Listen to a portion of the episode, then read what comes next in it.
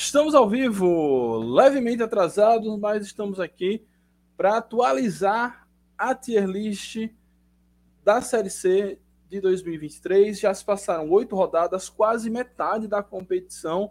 Como as rodadas são ímpares, a gente não tem como cravar metade da competição, mas estamos aqui para fazer essa atualização. Hoje eu tenho um convidado, é, o Celso, da Central da Série C mas eu realmente hoje eu me enrolei todo, não com, tanto que atrasamos a live, mas ele chega já já por aqui. É, deixa eu mandar o link também para Fernando Santana ou Dragão Gaiato, caso ele queira vir. E a gente começa.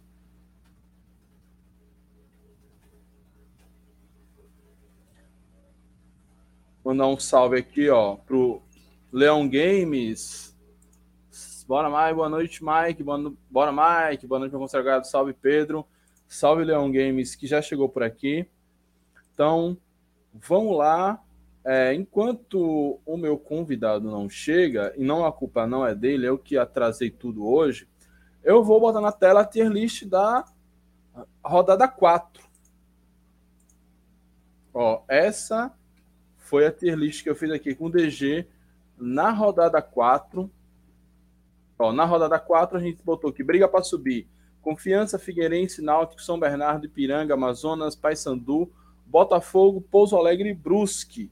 No limbo seria Manaus, Operário, CSA e Altos. E no briga para não cair, Floresta, Remo, é, São José, Volta Redonda, Aparecidense e América de Natal. Algumas mudanças aqui eu já consigo identificar de cara. Essa é a tier list antiga. Ó. O Leão Games oficial é de Aracaju. Salve, Leão Games. É, Bem-vindo aqui ao canal. Então, essa é a nossa configuração na rodada 4.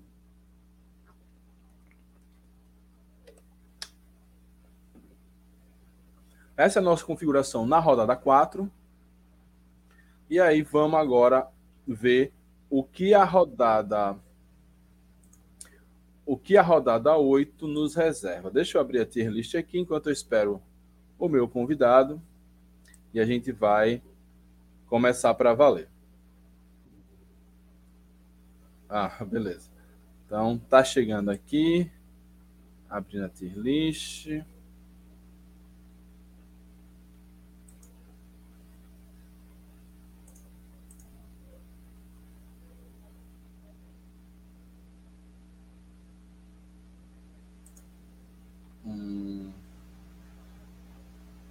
Tá. Pronto. Quase ajustado. Eita. Algumas. Ah, toda nova.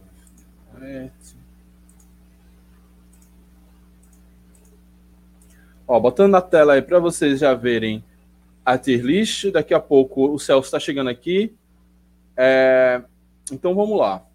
Enquanto o Celso não chega, vamos dar uma olhadinha na classificação da Série C de 2023. Ó, classificação da Série C de 2023 aí na tela para vocês.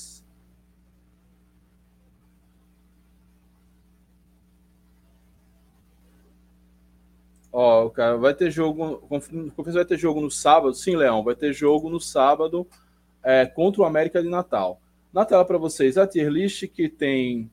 Deixa eu dar mais um zoom aqui que eu não estou gostando desse. Ah, o São Bernardo liderando com 16 pontos. O Amazonas está na segunda posição com 15, logo depois vem o Náutico com 14, o Ipiranga com 13, fechando o G4. É, e o G4, quando eu falo fechando o G4, a gente sabe que a, a, zona de classificação é G8, mas o G4 é quem vai fazer os jogos de volta do quadrangular em casa. É, mais jogos em casa, na verdade, né?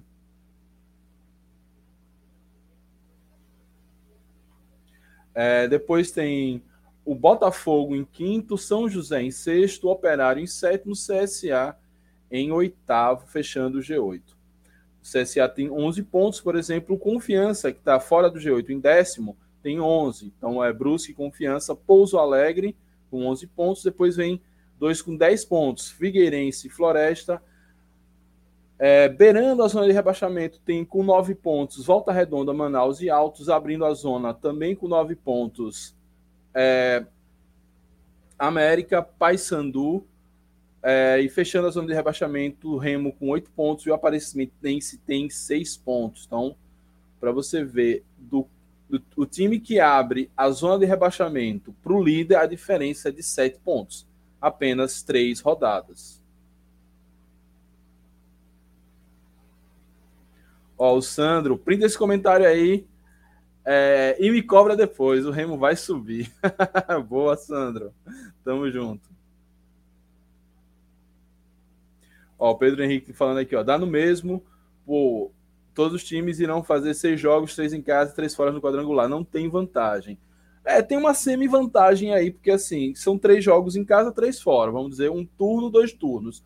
Quem fica é, no, no G4 joga dois, é, joga um fora, um em casa e dois fora no primeira perna, e na volta é, é, dois em casa e um fora.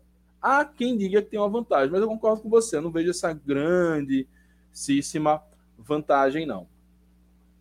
É, aproveitando que enquanto o Celso não chega, vamos fazer aqui ó, a nossa segunda tier list.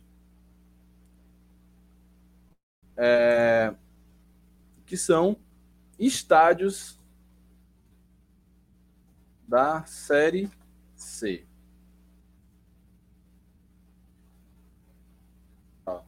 Mostrando a vocês quando, como é que se faz uma tier list. Ó, o Celso chegou. Ou foi DG? Não sei.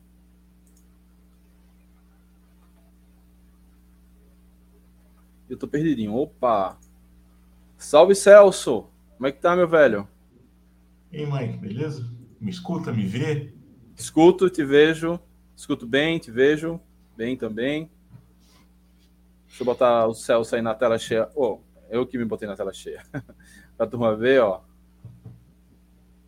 Celso eu tive aí. Que, tive que fazer uma gambiarra aqui que tá meio escuro. Então, de vez em quando, vai apagar a luz do celular que tá me iluminando. Ah. Aí tem que ficar ligando aí de vez em quando. Tudo bem. Então, é, tá. Deixa eu só agora retomar aqui o raciocínio que eu estava. É, a gente fez na, na quarta, depois da quarta rodada, essa ficou essa configuração dessa da, da tier list. Consegue ver bem aí? Que tá rolando. Pronto. Essa foi a configuração depois da quarta rodada.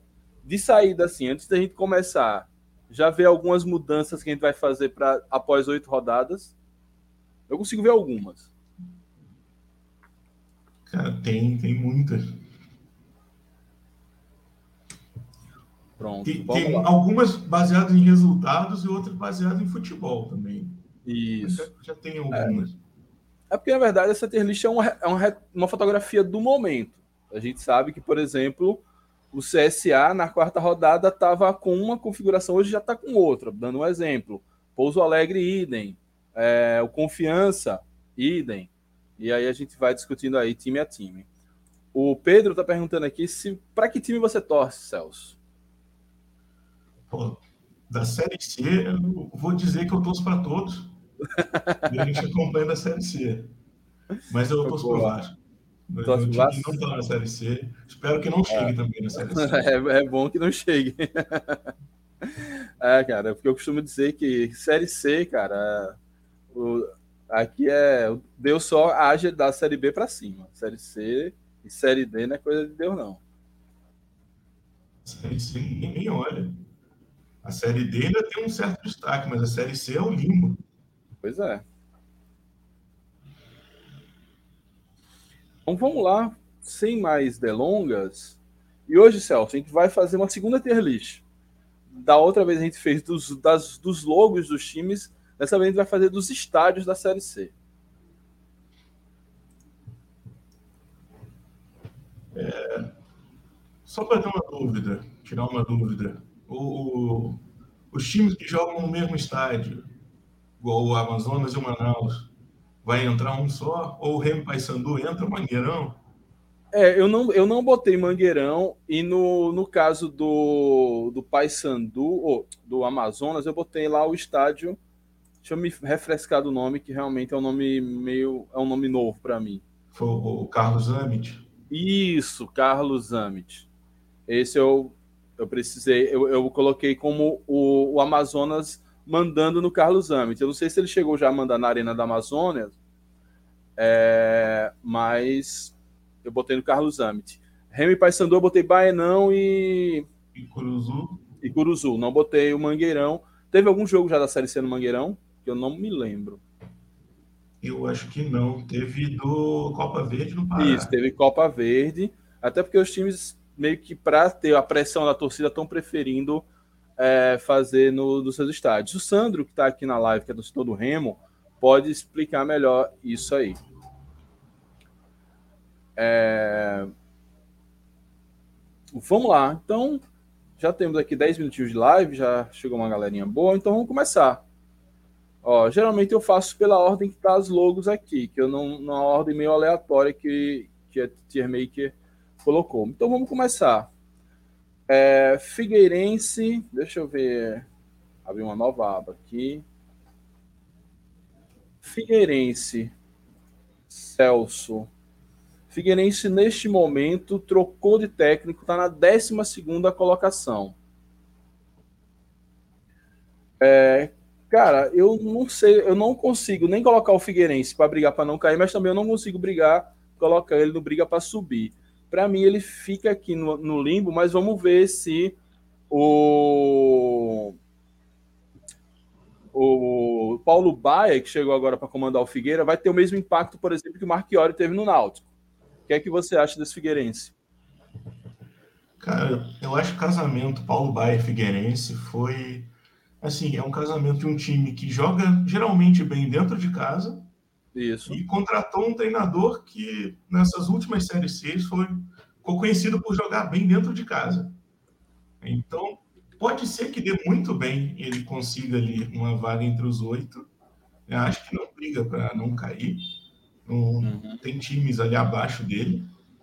Né? Se tivesse ali um, um, limbo, mas com um pezinho brigando, sim seria esse Figueirense. É. Como a gente botou no briga para subir com 10, a gente colocou uma, duas vagas aí, justamente da briga ali, no, da, essa oitava vaga, sétima oitava vaga, sempre é muito disputada. Então vamos subir aqui o Figueira, vamos dar essa moral para Figueira para ficar entre os 10. Mas é aquele time que, se tiver outros 10 ali também, ele pode cair sem problema algum pro limbo, né? Sim. Não tem tanta confiança nele na briga. Pois é. É... Então, vamos seguir o Floresta. Floresta que hoje está na 13 terceira colocação, mas o Floresta vem com a sequência de invencibilidade. São quatro jogos com três empates e uma vitória. Ainda acho que o Floresta está aqui na, nesse contexto de briga para não cair. Tem 10 pontos, é a mesma pontuação de Figueirense, do, a mesma pontuação do Figueirense, 13 terceiro lugar, um ponto acima do Z4 e dois pontos abaixo do G8. É, mas ainda vejo que o Floresta, é, mesmo conseguindo pontuar bem nas últimas rodadas, acho que não vai ter muito fôlego para ir além, não. Mas acho que briga bem para contra a queda. É, o, o campeonato do Floresta acho que é se manter, né? Não uhum. tem uma aspiração muito grande em, em brigar por segunda fase. Até porque é um time que veio da segunda divisão estadual também, não tinha Isso.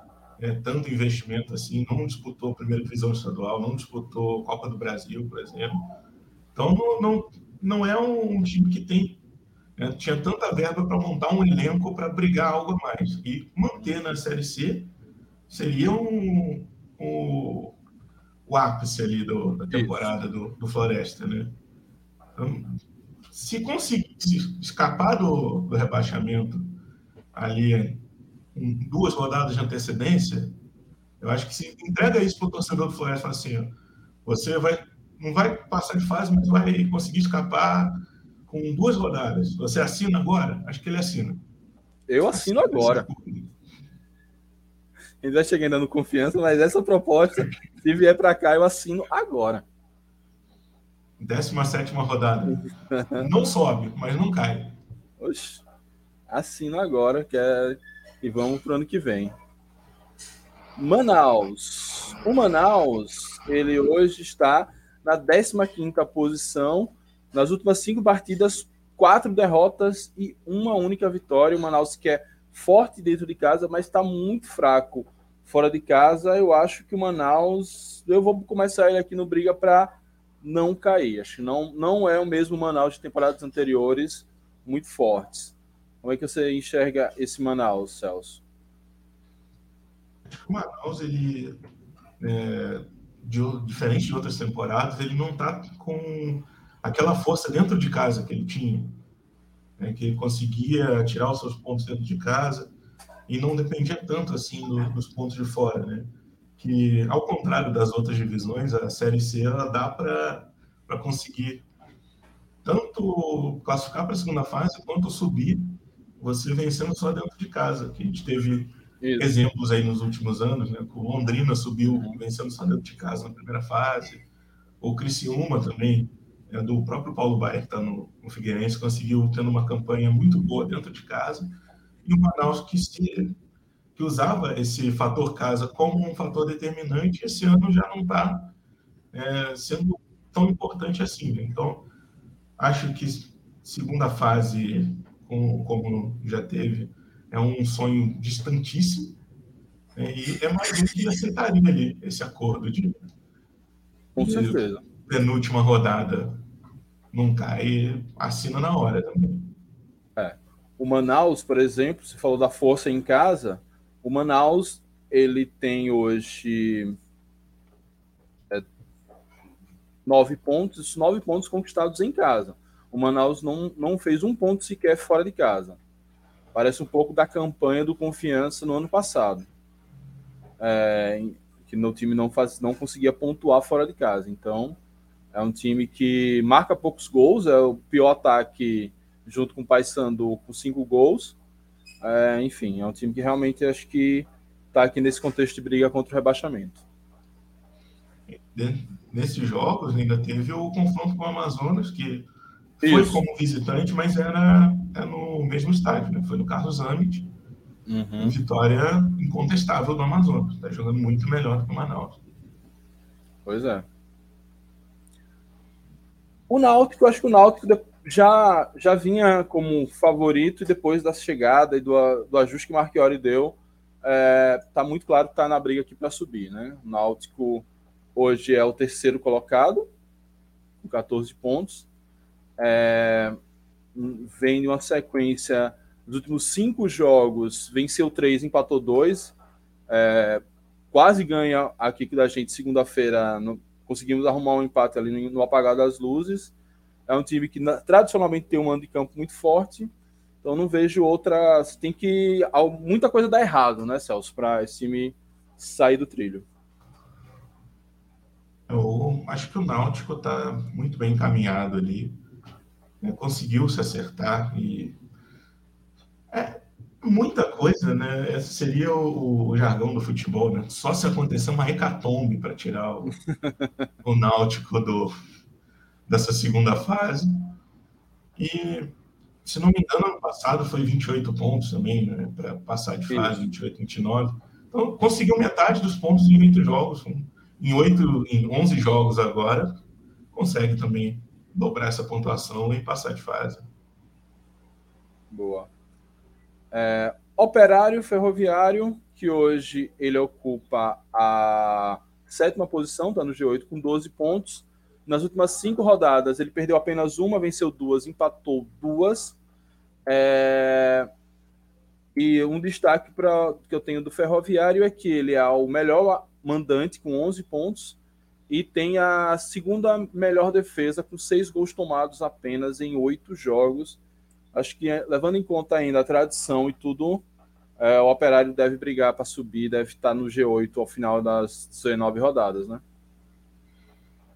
É, o Operário, apesar de ter bons números, né, eu não sei se ele chega como um favoritaço para subir, né, para subir não, para passar de fase. Sim. Mas é aquele time que está ali entre sétimo e décimo, né? vai brigar por, por essas últimas vagas ali. Ele não chega num nível é, náutico, por exemplo, que a gente acabou de falar, que está encaminhadíssimo, apesar da pontuação ser muito parecida. Mas colocaria ainda o, o operário passando. Tem um time de operários da bola, dá para passar. Uhum. Vamos falar de um time na zona do rebaixamento, Paysandu. Paysandu que hoje é 18º lugar, com 9 pontos. É, nas últimas cinco partidas tem uma derrota, uma vitória e três empates. Vem de três empates seguidos. É, o Paysandu se destaca por dados negativos. É a, o pior ataque e a pior defesa. É, eu botei nas duas últimas tier lists o Náutico ou o Paysandu brigando para subir. Mas eu acho que o Paysandu tá com carinha de limbo. Dessa vez ele não vai fazer vexame na segunda fase, porque ele não vai chegar na segunda fase. Como é que você está vendo aí esse papão? Será que dá para engrenar? Dá para engrenar, dá, mas eu não consigo ver bola para fazer isso. Olha, é difícil, é porque no, nos últimos anos o Paysandu chega como um dos favoritos ao título, favorito ao, favorito ao acesso. E, geralmente faz uma boa primeira fase e decepciona na segunda. Esse uhum. ano fez um começo horroroso, né? Desses três empates que nessas últimas rodadas, dois foram dentro de casa. Então, está perdendo ponto dentro de casa, não está conseguindo fazer da Cruz o, caldeirão que deveria ser. Eu não, não sei se seria limbo ou vai brigar até o final também, Paysandu, pelo que vem apresentando. E vale lembrar também que não chegou na final do Paraense. Né? Isso. Ficou é, pelo caminho para o Águia, que foi o campeão, mas esperava-se um reparo na final. Boa. É. Ó, sigam o exemplo de Pedro Cardoso, deixa o like aí para que mais pessoas venham acompanhar nessa live. Hoje a audiência deu uma melhorada, então senta o dedo nesse like. É isso, a temporada do Paysandu, se terminasse hoje, seria terrível, né? Um rebaixamento, inclusive com rebaixamento. Então, se na, nas duas primeiras, antes da temporada, após a, a quarta rodada ele ainda estava ali pela tradição no briga para subir, eu já coloco no limbo e se nas próximas quatro rodadas que a gente vai fazer essa atualização não resolver, não conseguiu aí mais pontos, melhor futebol, eu creio que já entra no contexto de briga contra o acesso ou contra a queda. Que é isso, cara. É, a, gente, a gente já viu Paraná, Santa Cruz, é, recentemente Brasil de Pelotas, o próprio Confiança não cai, não cai, não cai, não cai, mas chega na, na última rodada tá com a corda no pescoço. Então, é bom o Paysandu abrir o olho contra, contra essa queda aí. É, agora vamos para o Pouso Alegre. Pouso Alegre que teve uma largada muito boa, mas a sequência do Pouso Alegre, no momento, ela é terrível. O Pouso Alegre, que está aqui na 11 colocação, juntamente com confiança. As últimas cinco rodadas ganhou a última rodada, é, bem a verdade, ganhou do Figueira, mas vinha de dois empates e duas derrotas em sequência. Eu, como a gente já enfrentou o Pouso Alegre, eu pre... por conta disso, eu preciso dar uma analisada mais profunda. Eu não vejo força nesse Pouso Alegre para ir muito longe, não. Acho que esse Pouso Alegre vai, vai brigar para não cair. Acho que não sei Vou deixar ele aqui, não sei se eu consigo subir no limbo, porque tem mais gente para ir para esse limbo, mas eu acho que esse Pouso Alegre vai ficar flertando aí bastante contra o descenso. Como é que você enxerga, Celso? Olha, Pouso Alegre, quando começou a, a Série C, eu colocaria ele para não cair. Ele começou com duas vitórias, falou, pode mostrar uma coisa diferente, né? Pode ser um time que vai surpreender é, talvez chegar um, a uma segunda fase, até não brigar para subir, mas conseguir incomodar, e depois vem mostrando um futebol bem mais fraco do que era antes. Aí eu não sei se é o Pouso Alegre que, que diminuiu o ritmo, né, que mudou o seu estilo, começou a cair o rendimento, ou se outros times começaram a se acertar, ou se foi uma junção de fatores. É, mas hoje é, é briga lá embaixo. Também acho. Veja assim, ó, mandar um abraço aí para a torcida organizada Auriazul do Retrô. Conto com vocês na próxima rodada da Série D, viu, meus amigos? Agora vamos falar do Remo. O Remo que segue na zona de rebaixamento. O Sandro tá dizendo que o Remo vai subir. Mas eu vou colocá-lo aqui junto com seu amigo Pai Sandu, junto com seu rival, é, no limbo. Não vejo esse Remo tem que dar uma arrancada muito grande é, para conseguir é, essa subida. Sub... Se bem que nas últimas quatro partidas foram duas vitórias, dois empates. O técnico novo lá, o Catalá, parece que está dando jeito, mas enfim, a gente tem muita coisa é, perdão trocadilho, para remar ainda. Não sei se vai ter grande força, não. Agora é um time que já conseguiu, está conseguindo uma recuperação, mas não sei se vai ser o suficiente para brigar lá em cima. Como é que você enxerga o Remo, Celso? Olha, o Remo, eu acho que hoje luta contra o rebaixamento. Está melhorando com o seu futebol, tá melhorando os resultados trocar de técnico ajudou. Né? Tem, tem um elenco para conseguir algo mais do que brigar para não cair. Né? Anunciou o Pelelton para o ataque. Mas, por outro lado, vai ficar um ataque muito com uma idade muito elevada, né? Elton e Muriqui, é o inimigo do contra-ataque ali. Agora, Acho que igual o, o Paysandu, o Remo está no, no, limbo por enquanto por, pela camisa. Que os dois estavam brigando para não cair. Exatamente. Acho que a tendência é essa mesmo. Vamos ver aí se o Pelelton é aquele tipo de contratação que para a Série C pode dar muito certo ou pode dar muito errado, né? A gente só vai saber mesmo com o andamento. É... O próximo é o São Bernardo, e esse é indiscutível, mesmo tendo caído de rendimento, mas é, dificilmente, né? Acho que o mesmo comentário do Náutico, só se uma hecatombe acontecer, não veremos o São Bernardo no G8 após 19 rodadas. É, o São Bernardo, que hoje tem 16 pontos na liderança, nas últimas cinco partidas tem duas derrotas e um empate e duas vitórias. Então, um time que começou com quatro vitórias seguidas é, não deixa de ser uma queda de produção, né, Celso?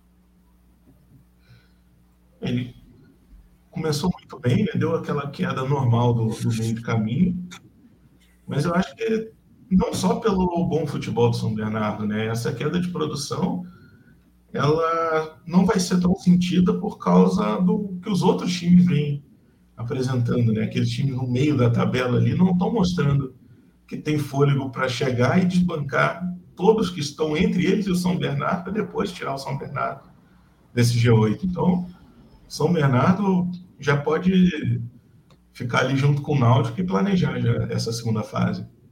Boa.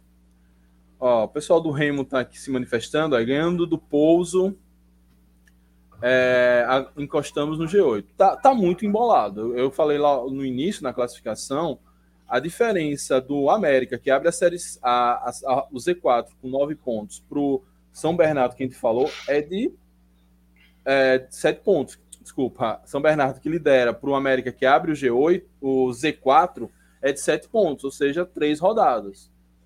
Na próxima tier list a gente já pode ver o América bem lá para cima. Então, tá muito embolado realmente. O pessoal diz, ah, ainda é cedo, mas a gente tá fazendo essa aqui mas para fazer um acompanhamento ao longo do campeonato e também um pouco pela diversão, né? Porque palpitar é bom demais. A gente está fazendo isso aqui para ser cobrado no final do campeonato. Exatamente. Ó, Pedro Cardoso. É... Deixa eu só ajeitar o estilo desse banner aqui. Pronto. É, os jogadores queriam derrubar Marcelo Cabo, não estavam se esforçando, agora estão se esforçando novamente. Acredito que fica no meio da tabela ou consegue o G8, assim como Vitória no ano passado. É, mas está parecendo um pouco do Remo do ano passado também, né? Que, que quando teve a troca de técnico, conseguiu dar uma respirada e depois voltou a cair de, de produção. Porque tem o efeito imediato do novo técnico, mas às vezes ele não se mantém de longo prazo. Como é que você acha? Que está mais para a vitória do ano passado ou para o próprio Remo do ano passado, Celso? Eu acho que está mais para Remo do ano passado. Que esse negócio também de o jogador quer derrubar o técnico, aí perde muito ponto, depois não consegue recuperar. É, é difícil analisar isso, né? Uhum. E será que todo o elenco queria derrubar o técnico? E ele, sabendo disso, escalava esses jogadores ainda? Isso. É, acho complicado a história do, do, elenco querer derrubar um técnico. Uhum. Acho que não encaixou. Né? Pode ter um time que não encaixa, não funciona. Um, um time tem característica diferente do, do treinador também. Então, são muitos fatores para não, não encaixar, não conseguir os resultados. E acho difícil ser um, um novo Vitória que foi empurrado para o acesso. Pois é. Ó, o teste aqui dizendo que está cedo para termos uma avaliação, mas é isso, a gente está tirando uma fotografia do momento. E aí, ao final da Série C, a gente vai ter as fotografias de antes e a cada quatro rodadas. Ó, o Mário dizendo que o Pousão não perde para o Remo. Ó. Então, tá todo mundo aí um de olho no outro. É, vamos para o próximo. São José, o Zequinha, que hoje ocupa a sexta posição, faz uma campanha até surpreendente, São José. Nas últimas cinco partidas foram três vitórias, um empate e uma derrota. É, então, deixa eu aqui olhar dados do São José. São José que, mais uma vez, se destaca pelo, pelo mando de campo, né? O, tem nove pontos em três jogos. Ou oh, não, desculpa, não, errei. errei olhei o santo errado. É, sete pontos em três jogos. Agora, dessa vez, o São José está com cinco pontos jogando fora de casa. Além disso, é uma, da, é uma defesa interessante, tá? entre as melhores defesas e entre os melhores ataques também. Será que esse é o ano do Zequinha voltar a brigar pelo acesso, Celso? Olha, não sei se briga, mas briga para passar de fase. É o, o, o curioso, né, como você disse que o São José ele é, ele é conhecido por jogar muito bem dentro de casa, né, no, no seu, seu gramado sintético. Ele começou empatando com o Floresta. Exato. A gente bota ali para brigando para não cair. E fora de casa que ele não conseguia também, está conseguindo pontos.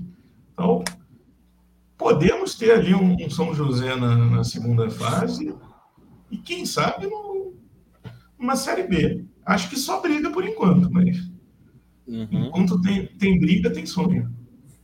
É, assim, clubismo, clubismo à parte, né? Eu não me interesso muito com quem vai subir junto com confiança. Mas seria bem legal ver o Zequinha na Série B. Seria bem interessante ver a chiadeira dos times da Série B e jogar lá no Passo da Areia. Eu não sei se, tem, se ele tem condição de jogar por capacidade. É, mas depois que liberaram Augusto Bauer, tem que liberar tudo, né? Tem isso também, né? É, e a Federação Gaúcha tem, tem suas forças também. É, falar em Federação Gaúcha, em time gaúcho, vamos falar do Ipiranga, o Canarinho. Ipiranga hoje, que é o quarto colocado, com 13 pontos, mas vem numa campanha muito oscilante. Nas últimas cinco partidas, tem duas vitórias e três derrotas, são 13 pontos apenas. É, pode ser, por exemplo, alcançado pelo próprio Floresta, que está na 13 terceira colocação. Então, é, olhando os dados aqui do Ipiranga, é, o Ipiranga, destaque negativo do, dos, dos destaques positivos do Ipiranga é que é o segundo melhor mandante com 10 pontos e é o, a, o time, a melhor, o melhor ataque da competição com 13 gols. Tudo bem que aqueles 5 no Paysandu deu uma desequilibrada aqui nessa conta. Mas o Ipiranga é o time que bate sempre na trave. Eu vejo o Ipiranga no G8 brigando pelo menos pelo G8 até o final. Não vejo ele nem no limbo ali clássico, e muito menos brigando para não cair. Acho que o Ipiranga, inclusive, é um outro time que de tanto bater na trave, uma hora vai subir. O, Ipiranga está criando a casca de, de Série C, né? Isso. Vai chegando na segunda fase, aí não faz uma segunda fase tão boa, mas melhora na, na primeira fase. Faz, fez um, mais um bom campeonato estadual esse ano, não teve tanto desmonte igual no passado, mas é, é aquele time de altos e baixos, né? Isso. Faz cinco no Paysandu e na rodada seguinte perde para o Altos. Então, não, não dá para confiar tanto assim no, no, Ipiranga, mas acho que é o, o suficiente para passar de fase, visto o nível também da, da Série C, né? Que permite alguns deslizes durante o caminho. Uhum. Pois é, Piranga bem enjoado mesmo. É... E vamos ver. Inclusive, o Confiança, quando subiu, subiu em cima do Ipiranga. E foi, não foi fácil. Foi 1x0 aqui, 1x1 lá, com gol quase no, nos acréscimos. Nosso gol, no caso. É, agora vamos para o Voltaço. Volta Redonda, que está na 14 posição, com 9 pontos. Nas últimas cinco partidas, tem três vitórias e duas, e duas derrotas. É um time de muitos altos e baixos. É um time que estava praticamente descendo ladeira abaixo, mas conseguiu umas vitórias muito boas jogando em casa. E não sei se ali foi a que chama a, a visita da saúde, né, a melhora pós-morte, mas ainda não vejo esse esse voltaço buscando muita coisa. Para mim, entra lá no grupo aqui que vai brigar para não cair até o final, até por esses altos e baixos grandes. Como você enxerga o Volta, volta Redonda aí, Celso? O Volta Redonda Esperava-se mais dele no, no, início do campeonato, mas está fazendo realmente um campeonato muito abaixo. Eu não, não, não vejo força para ele chegar a brigar para entrar em G8. Não vejo também ele muito acima dos times abaixo para ser um, um, time do limbo. Mas acho que na briga contra um possível rebaixamento, ele tem ao seu favor, certo que pode dizer que isso é um fator bom, né? Que ou ele perde ou ele ganha. Então, é. é o, o, o, número de vitórias como desempate ali pode ser diferencial no, no final. Isso. Verdade. Em termos de dados, o, o Voltaço tem um dado positivo e um negativo, justamente isso, né? Perde ou ganha. Ele tem nove pontos, é, esses nove pontos todos conseguidos no estádio de Volta Redonda, que me fugiu o nome agora. É, e Raulino de Oliveira, boa, Celso. E fora de casa é, junto com o Manaus, o pior mandante, com zero pontos. Ele só não é pior que o Manaus, porque o Manaus tem um jogo a mais fora de casa. Mas o, o Voltaço já saiu de, do Rio de Janeiro quatro vezes e em nenhuma delas voltou com um pontinho sequer. Então, realmente está nesse contexto de briga contra o rebaixamento. Altos. Altos. Ele hoje ocupa a 16 posição. Nas últimas cinco, cinco rodadas foram dois, duas vitórias, dois empates e uma derrota. Só que nos últimos três jogos foram dois empates e uma derrota. Então, ele teve uma mudança de treinador, ensaiou uma, uma recuperação, mas parece que as coisas voltaram à estabilidade. É, como é que você enxerga esse alto, Celso? Em que posição a gente coloca ele aqui? Nossa, eu, eu acho que o Altos briga lá embaixo também. Briga para não cair? Tá em 16, 16, mas só tá fora da zona por, se não me engano, Golf Pro. Não, não. Isso, isso, isso. É tá. gols pro, né? Deixa eu ver. Acho que é saldo. saldo. Tem menos 3, o América tem menos 4. Então, que os dois fazem a, a campanha parecida, né? Vitórias, empates, derrotas, mesmo ponto. Não, não vejo o Altos brigando lá em cima. Né? Não, não foi um trocadilho uhum. é, proposital, mas o Altos briga lá embaixo para mim. Pois é. Inclusive, o Altos tem a, a terceira pior defesa, com 11 gols sofridos em é, oito jogos, né? Então, é, é, um time que tem sofrido muitos gols, então isso faz diferença. Amazonas. Agora vamos falar do Amazonas, que é o vice-líder da competição. É... No, nos últimos cinco jogos, eu não tenho esse dado completo, mas nos últimos cinco jogos são três empates, duas vitórias, ou seja, nos últimos cinco jogos, junto com o Náutico, isso, junto com o Náutico, são os times que mantêm uma invencibilidade. O Náutico tem uma vitória a mais nesse recorte, mas o Amazonas acho que é a grande surpresa desse campeonato, décimo em segundo lugar, é, fazendo jogos consistentes, então já estava no briga para subir na última tier list, ele se mantém aqui. E eu acho que esse Amazonas deve também chegar bem, bem tranquilo no, no G8. O Amazonas é a, é a grande surpresa, acho, desse campeonato, né? E esse é um time que no começo, se, se assinasse um escapar na última rodada, eles assinariam tranquilamente. Mas está mostrando um, um bom futebol, né? bons resultados e gratíssima surpresa. É, enquanto o seu, seu companheiro de cidade, de estado, está brigando lá embaixo, o Amazonas está lá em cima. Uhum. Parece que não vai sair tão cedo lá, essa, essa disputa pelas primeiras posições. Pois é. Dá um abração aqui para Lucas da Silva e Jodevaldo Prazeres, que chegaram aqui na nossa live, dando uma cornetada no Confiança. Chega, daqui a pouco chega Confiança para a gente soar a corneta, não se preocupem. América de Natal, nosso próximo aniversário. E essa semana eu ainda não consegui é, analisar direito, vou fazer isso amanhã. Mas o América de Natal, time que abre o Z4 da Série C. Ah, isso porque está numa campanha de recuperação. As últimas quatro partidas foram duas vitórias e dois empates, um recorde de cinco jogos. Então, uma, uma derrota e duas vitórias, dois empates. É, América, eu acho que esse vai ser o primeiro caso mais diferente. Eu acho que o América, por essa arrancada e pelo investimento que vem fazendo, eu acho que o América ele vai dar um salto, vai brigar para subir. Eu não vejo esse time, acho que mais daqui a quatro rodadas, dificilmente ele não vai ter mais umas duas vitórias nesse nesse cômputo aí. Eu acho que na 12 rodada vai estar tá mais desembolado do que está isso. E na minha visão, a América vai brigar mais, mais bem acima. Estou muito errado ou estou certo, Celso? Eu, eu ia te falar que o, o América, se o Remo não é o caso de repetir o Vitória do ano passado, o América seria. Mas eu acho que o América não vai ser tão jogado assim no G8. Né? Ele vai chegar com com mais propriedade e até antes do, do que o Vitória chegou. Sim. É, ele, mostra dentro de campo que pode fazer mais, né? E está se encaixando para fazer mais.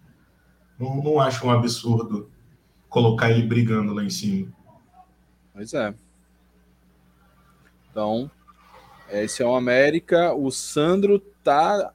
O Pedro dizendo que da mesma situação do Remo e o, os, os, os remistas estão se abraçando com a América por dois chegarem juntos, né? Faz sentido. É, e, então, também vejo aí esse América vindo muito forte. Espero que a partir da próxima rodada, não nessa, porque essa a gente precisa vencê-los lá na Arena das Dunas, mas eu assino o um empate. Agora vamos falar da Aparecidense.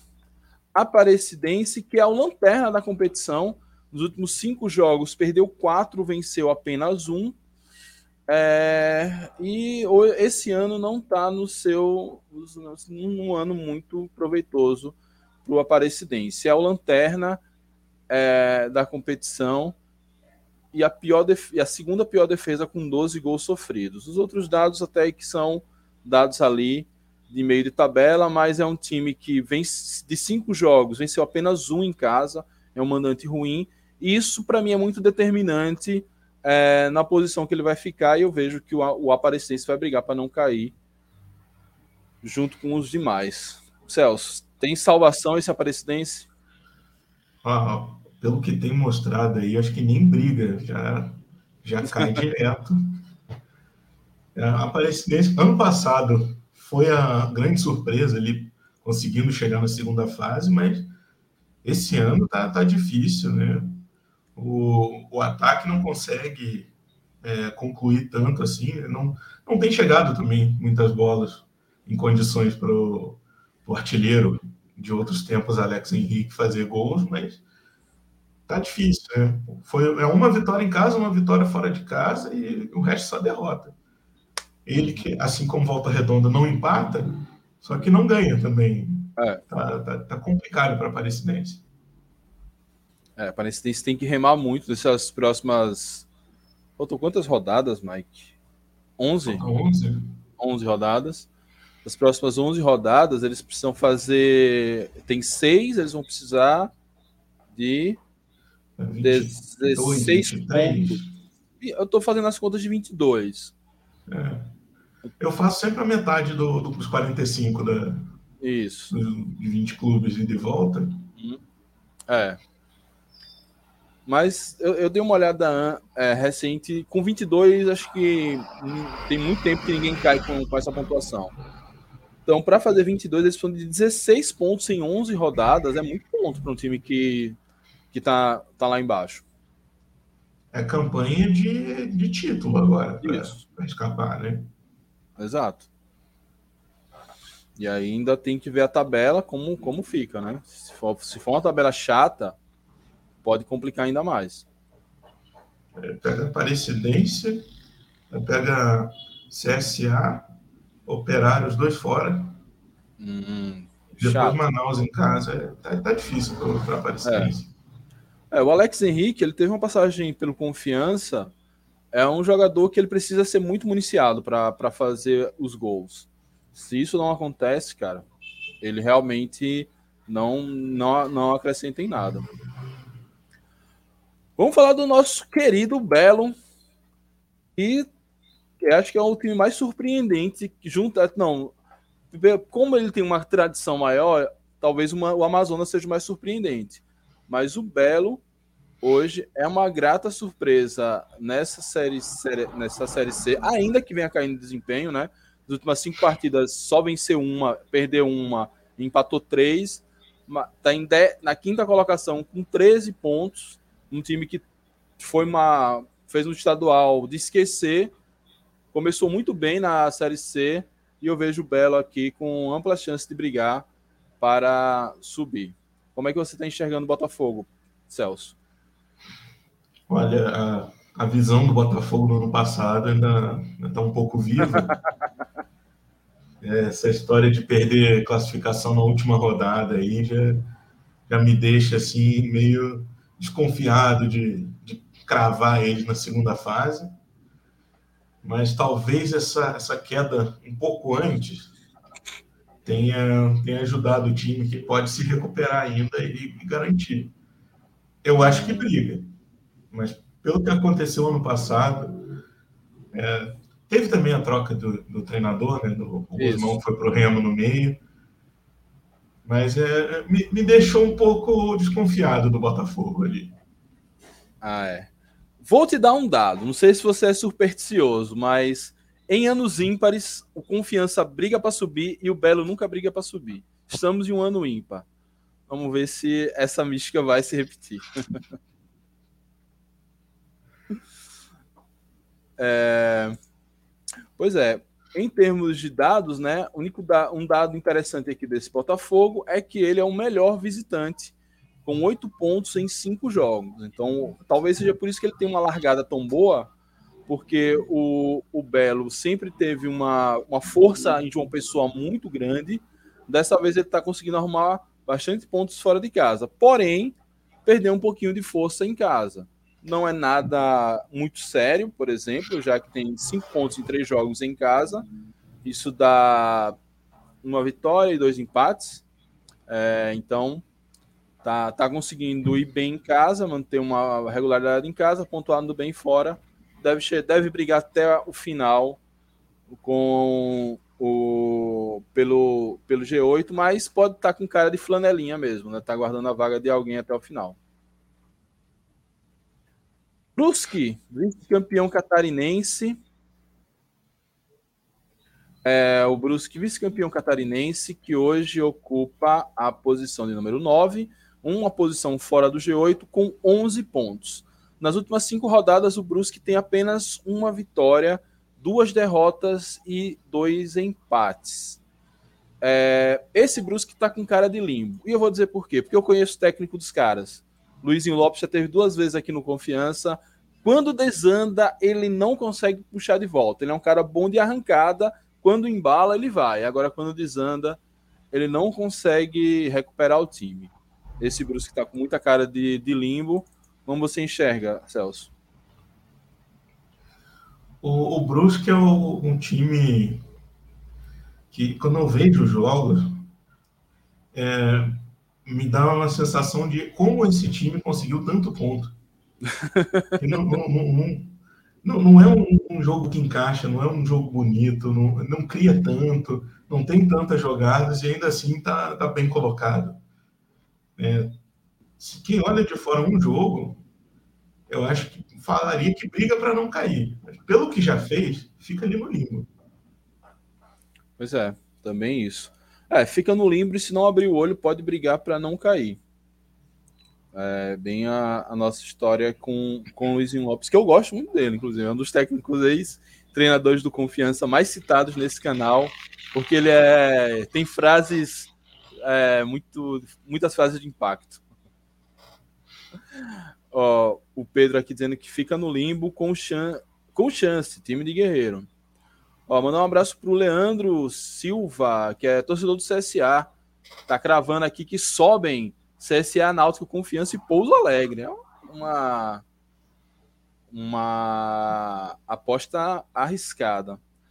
Vamos lá falar do meu Confiança. Cara, pela situação atual, a gente depois vai ter que reorganizar essa tier list para ter a versão final. Eu vejo confiança aqui, infelizmente vai brigar para não cair. Não vejo confiança com um, um futebol para voltar a ser daquelas três primeiras rodadas. Mas trazendo em dados, nos últimos cinco partidas, o Confiança não venceu, foram três derrotas e dois empates, três derrotas em sequência e mais uma sequência de dois empates. É, em termos de dados, deixa eu ver aqui o Confiança. É, não tem nada muito a destacar, é, apenas que o único destaque que eu trago aqui em termos de dados é um destaque negativo. Tem a quarta pior defesa, com 11 gols sofridos, empatado ali com Altos, é, a terceira pior defesa. Então, não vê, não acho que devido a ter perdido dois jogos, em, não ter vencido, na verdade, dois jogos em casa, perdido para o Manaus, empatado com o Náutico, não vejo esse time com força de recuperar esses pontos perdidos no Batistão por isso, eu acho que a briga da gente é para não cair, ou no máximo para ficar no limbo, para deixar nossa tier list mais ajeitadinha. Como você enxerga o meu confiança, Celso? Olha, eu acho que essas próximas quatro rodadas são as decisivas para decidir o campeonato do confiança. Que se a briga for para não cair, pega três ali que estão brigando diretamente. Né? Vai pegar o, o América, pega o Manaus e pega o Volta Redonda. Isso. Então, é, é o, jogo de seis pontos. Agora, pelo que vem mostrando, a briga é um não cair segurando no limbo. Exato. No, no, no, tá ali no, no, meio termo, tá na escada, tá, não sabe se sobe ou se desce para ficar em qual da, uma das duas prateleiras. Mas a briga é. Tá, ali, né? É porque desses seis do Briga para Não Cair, eu, eu, realmente eu não consigo tirar nenhum para botar no lugar do Confiança no limbo. Talvez o Altos. Se se é, porque o Altos eu acho que ele teve o efeito técnico novo, mas já estabilizou os resultados de início, é, os resultados da temporada. Afinal, o Altos não foi bem também no Campeonato Piauiense. Então, desses de Pouso Alegre, Floresta, Manaus, Volta Redonda, altos e Aparecidense, eu não vejo nenhum que consiga, vamos dizer, tomar essa vaga do confiança no limbo. Mas também a diferença ali é por centímetros. É, foi, foi jogado para cima por, pela incompetência dos adversários, né? Isso. Bem, bem isso mesmo. Ó, o Pedro botou aqui que confiança pode chegar com muita força em casa, mas colocaria no limbo. O problema é que a gente já perdeu duas partidas em casa, assim, deixou de ganhar. Em, dois, em seis jogos, os últimos seis, jogos, seis pontos em casa, a gente só ganhou um. E mesmo assim, conseguimos ganhar esse ponto náutico a forceps. Temos cinco jogos em casa ainda. Se repetir o ano passado e vencer esses cinco jogos em casa, a gente pode até brigar mais para cima. Mas hoje eu não vejo esse time com essa força, principalmente porque a defesa desandou. Se a defesa do Confiança fosse a mesma defesa do início da temporada, eu até teria mais esperança, mas a defesa está tomando muitos gols, não à toa é uma das piores da competição. É, ó, o Sandro está dizendo que o São Bernardo não sobe. O Aldo aqui, ó. Confiança acho que não briga para não cair, mas na minha opinião, Confiança vai buscar permanência na Série C. Primeiro e depois a classificação para a próxima fase. É isso que a gente espera, Aldo. Vamos ver se o time dá uma resposta já nas próximas rodadas. Porque se trouxe conseguir trazer quatro pontos desses dois jogos fora de casa para encarar o Voltaço em casa, talvez a gente possa ter essa, esse, esse ponto de virada. Agora, se voltar zerado, vem para o desespero contra o Volta Redonda. E fechando a tier list, vamos falar do CSA. CSA, que é o oitavo colocado, com 12 pontos. Nossa. Ai, minha gata tomou um susto e me deu um susto também aqui. O CSA, que é o oitavo colocado, fecha o G8 com 12 pontos. Nas últimas cinco partidas tem duas vitórias, dois empates e uma derrota. É, e eu acho que o CSA briga para subir. O CSA que tem uma vantagem de ter a melhor defesa da competição. Só tomou cinco gols até agora. Isso para mim é muito relevante para um time que disputa a Série C e quer brigar por algo mais. Não, não tomar gols, às vezes, é muito mais importante do que fazer gol nessa Série C. Então, vejo o CSA, pela tradição, pela camisa, investimento e ainda a campanha, briga para subir. É, começou mal, mas, enfim, CSA, Celso, vai brigar pelo G8? O CSA está fortíssimo na briga pelo G8. É, o importante não tomar gol é que garante que você não perde o jogo, pelo menos. Isso. Se você não tomar e não fizer, pelo menos um empate você tem, não tem uma derrota.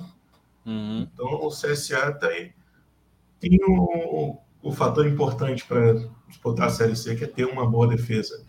É, se conseguir manter assim, briga pelo G8, briga para conseguir um acesso na segunda fase também. Está bem encaminhado o time. Pois é. Não, é, é porque não ter a defesa sólida, não sofrer poucos gols é isso. Quem faz o primeiro gol normalmente pontua. E, por exemplo, é um grande problema do Confiança hoje. O Confiança, ele tomou o primeiro gol contra o Altos, mas conseguiu a virada. Aí depois tomou o primeiro gol contra o Amazonas, aí perdeu. Tomou o primeiro gol contra o Pouso, só empatou. Tomou o primeiro gol contra o Náutico, só empatou. Ainda conseguiu arrumar esses dois pontos, mas imagine a dificuldade que é você ter que todo jogo e buscar um placar. E o CSA não tem esse, esse problema. Mesmo que o ataque não seja dos melhores, é... deixa eu pegar o dado aqui do ataque do CSA. O ataque do CSA é, sei lá, um, dois, três, quatro, cinco. É somente o sexto, é o sexto pior ataque da competição, com sete pontos. É, tem, por exemplo, quase metade dos do, do, sete gols, desculpa.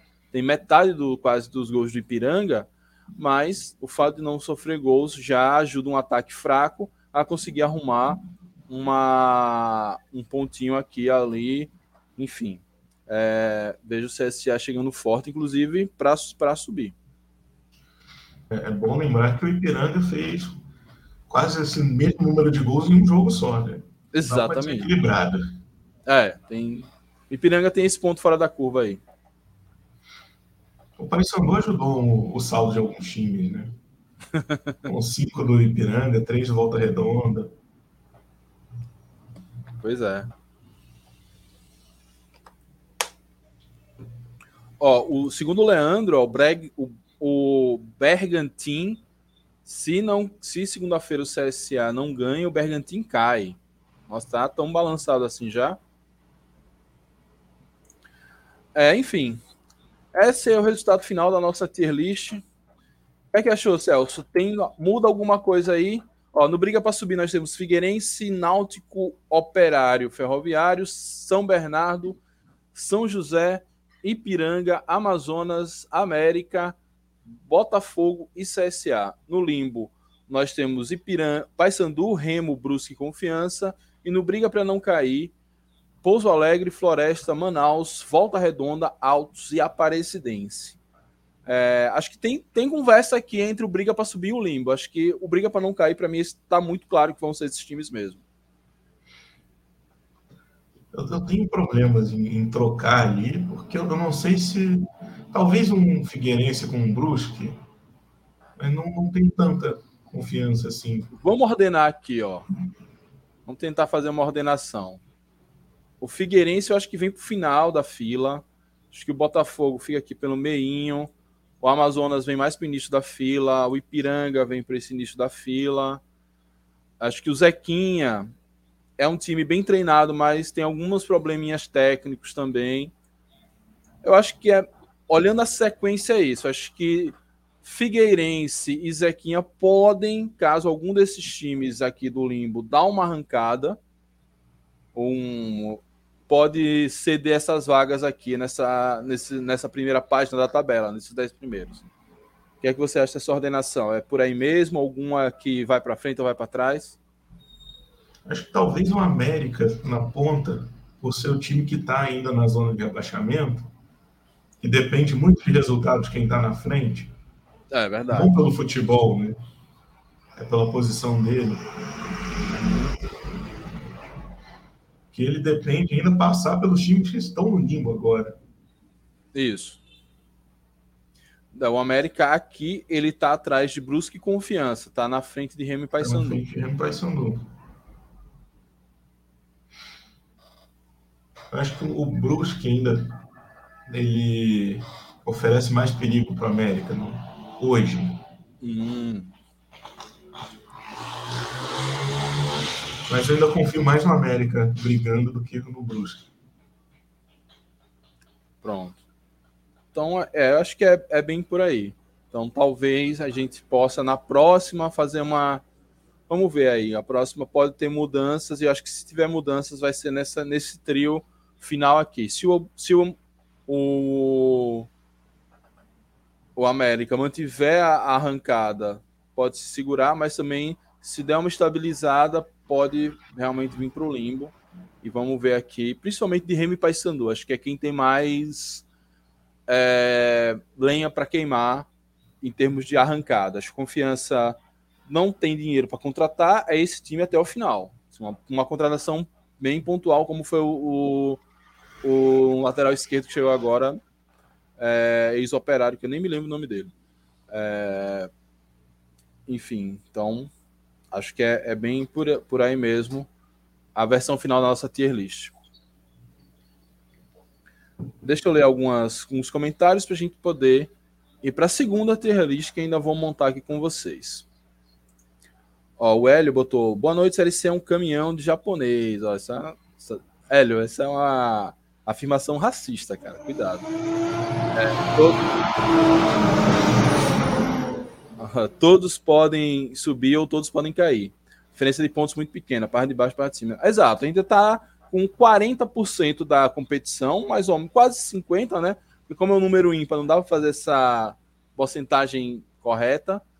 Mas acho que daqui a quatro, acho que na próxima tier list da 12 rodada, a gente vai estar tá com, as, com. Acho que esse cenário ele já vai estar tá mais desenrolado. Porque tem muito time em queda, tem muito time em ascensão. E aí tem, se essas quedas e ascensões se confirmarem ou pararem, a gente vai ter um cenário um pouco mais controlado. Ó, o Pedro tá dizendo que o CSA já tem acerto verbal com dado Cavalcante. Cara, é maluquice, né? Se já tem um acerto com o técnico, tá esperando o outro perder para poder demitir, demite logo. Tem, não faz sentido.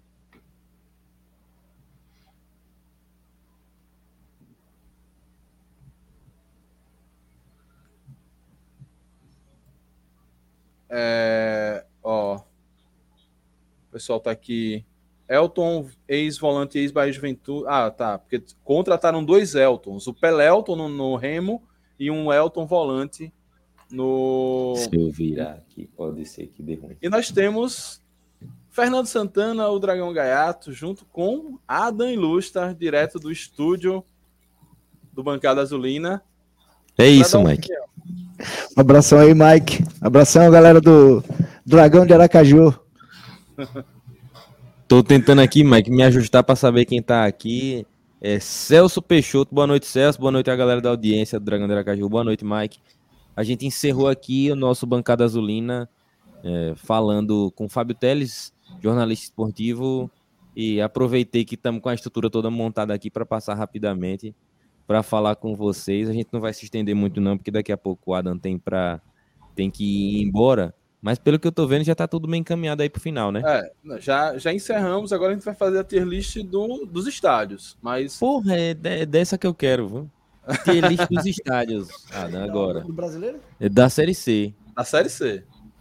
Mas é, tá aí na tela. Essa é a versão final tá. que eu, Celso e a, e a galera do chat desenvolvemos. Pronto. O que é que vocês Adam, acham? Adam vai dar uma bizuiada aqui, porque o computador tá aqui embaixo e é o jeito da gente ver. É, a primeira prateleira Adam, é briga para subir. Náutico, São Bernardo, Amazonas, Ipiranga, Operário, Botafogo, CSA, Figueirense, São José e América de Natal. É dos estádios? Não, ou... aqui é a, a lista da Série C mesmo, Ah, valendo. sim, sim, sim. É, no limbo, quatro, né? Paysandu, Remo, Brusque e Confiança.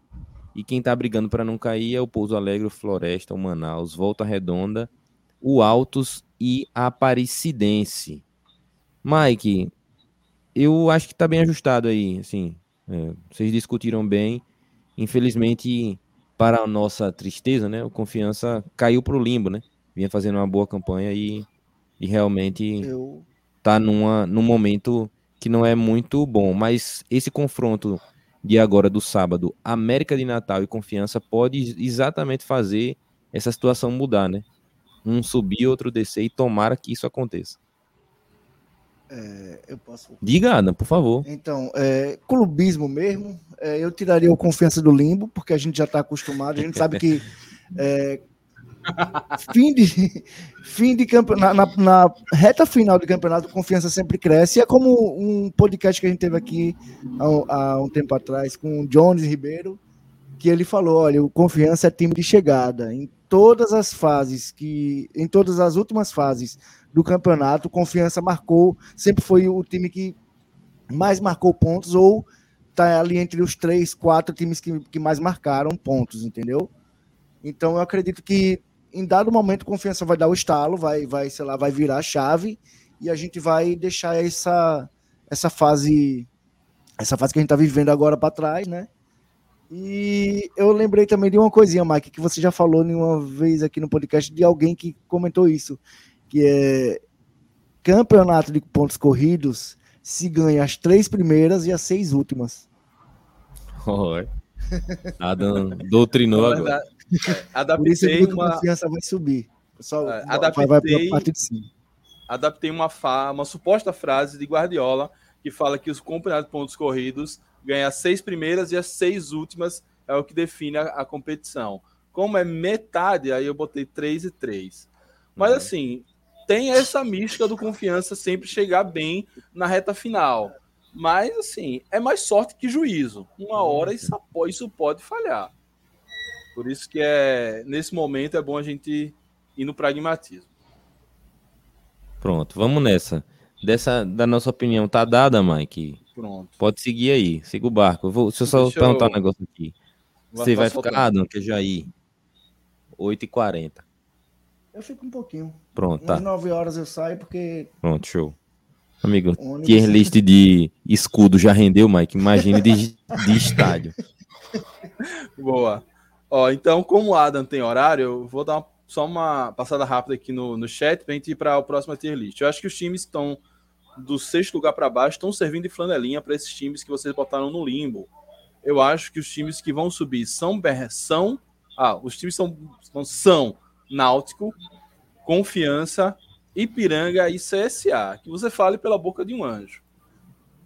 Quando ele botou São, eu imaginei que era São Bernardo ou São José, mas é São não é abreviatura de santo.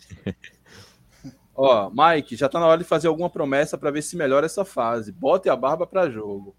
Calma.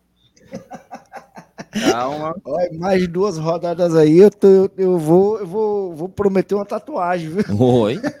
E olha que eu tenho pavão agulha. Eu desmaio. Vamos lá. Então vamos lá para a tier list das, dos estádios. Tier list dos estádios, eu preciso desenvolver com vocês as categorias, que eu não pensei Pronto. nelas. Já tenho uma, Mike. Diga aí. Estádio Raiz. Raiz. A outra. Vai. Padrão FIFA. Ah, tá, sim. Certo. Aí agora eu tô, tô pensando aqui. Acho Celso, que uma mais... alguma ideia? Eu ia, eu ia colocar caldeirão no, no raiz, mas acho que raiz ficou melhor. Não sei, porque acho que tem diferença. Tem, é porque alguns estádios talvez ele, é, ele coubesse em duas ele categorias. Pega os dois, né? É, pega os dois. Porque, por exemplo, o Batistão é raiz, mas não é caldeirão. Vamos botar aqui caldeirão e no decorrer do, do caminhar a gente vai vai falando. Alguém botou pedi, é, alguém é, botou, no Instagram que eu pedi a, a opinião Pissarra, que ele quer um gramado horroroso. Pissarrão. Boa.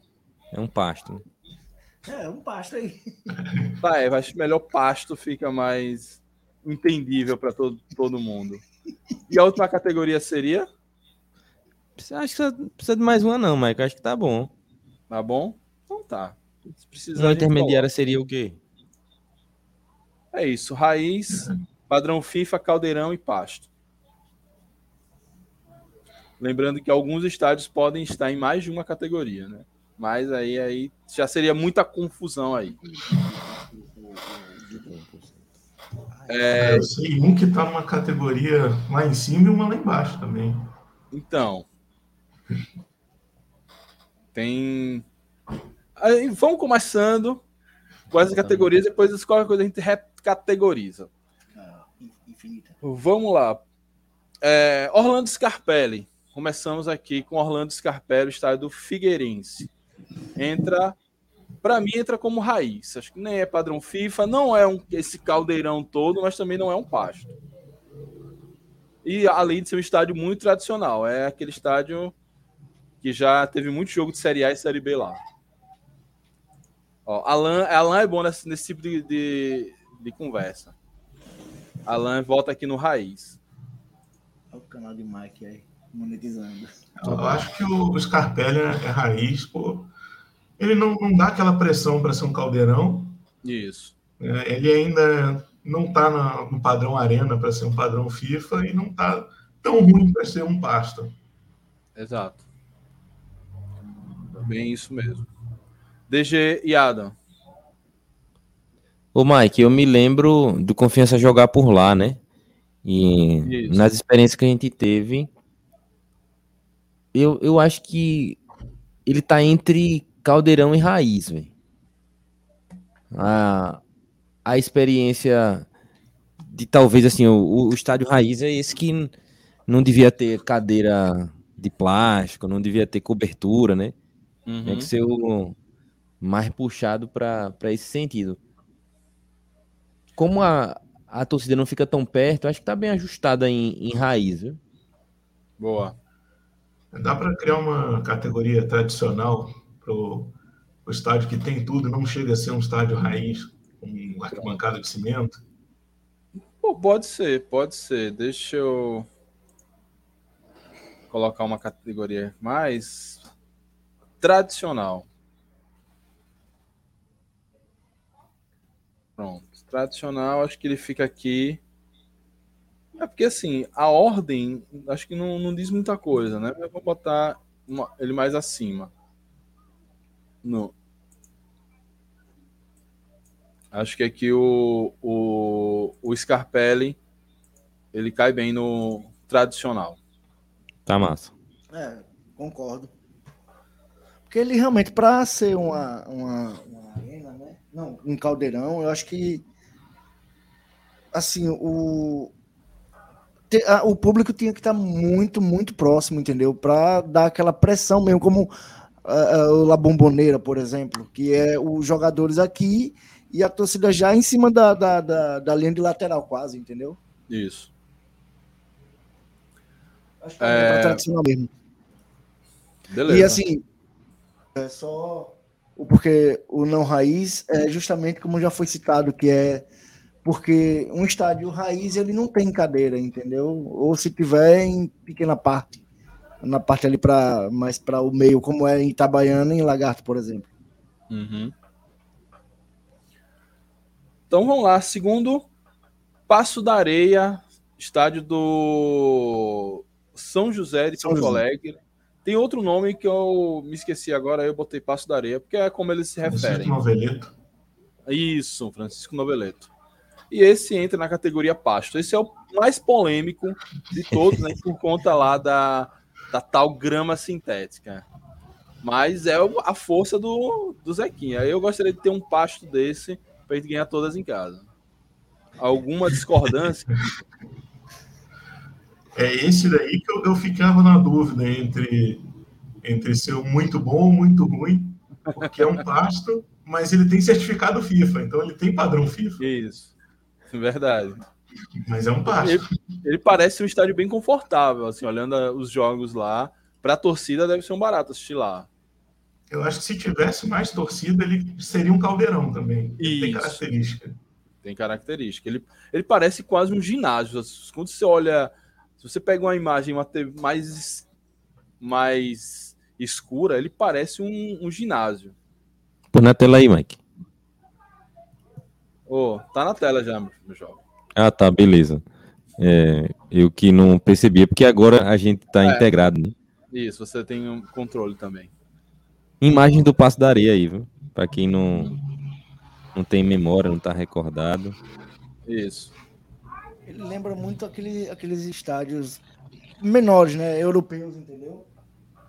Todos considerando é. o gramado.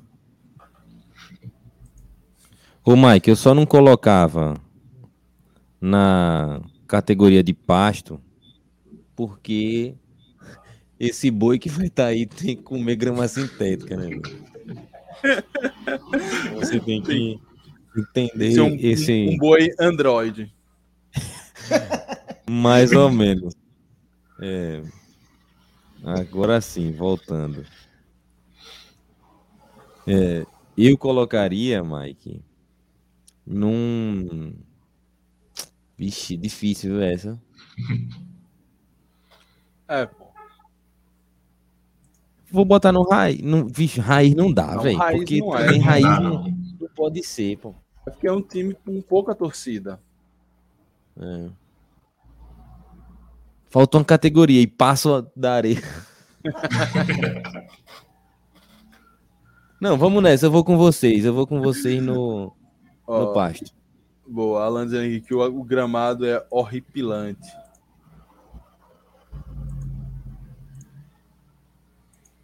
Não tem jeito de tirar isso no.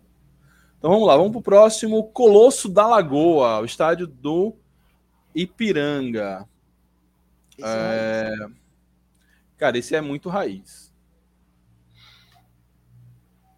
Ou tradicional. O estilo dele é, é, é, é raiz, né? Isso. Bancada de concreto, sem cobertura. Eu não sei se ele não pega raiz por não ter tanta torcida assim apoiando o time, não lotar o estádio. É, mas também não é tradicional porque o, o Ipiranga ele vem aparecer mais no cenário lá nacional, até no cenário gaúcho, de uns 10 anos para cá. Não é um estádio. Quando a gente olha, quando a gente lembra assim, de futebol gaúcho, a gente lembra do. Além do, da Tupla Grenal, a gente lembra do Caxias, lembra do Brasil, é, uhum. lembra do Juventude, nunca lembra imediatamente do Ipiranga. Uhum para ser o tradicional, mas o estilão dele, né? A gente, como a gente jogou lá na, no acesso 2019, a gente viu muitos vídeos que a galera fez e tal.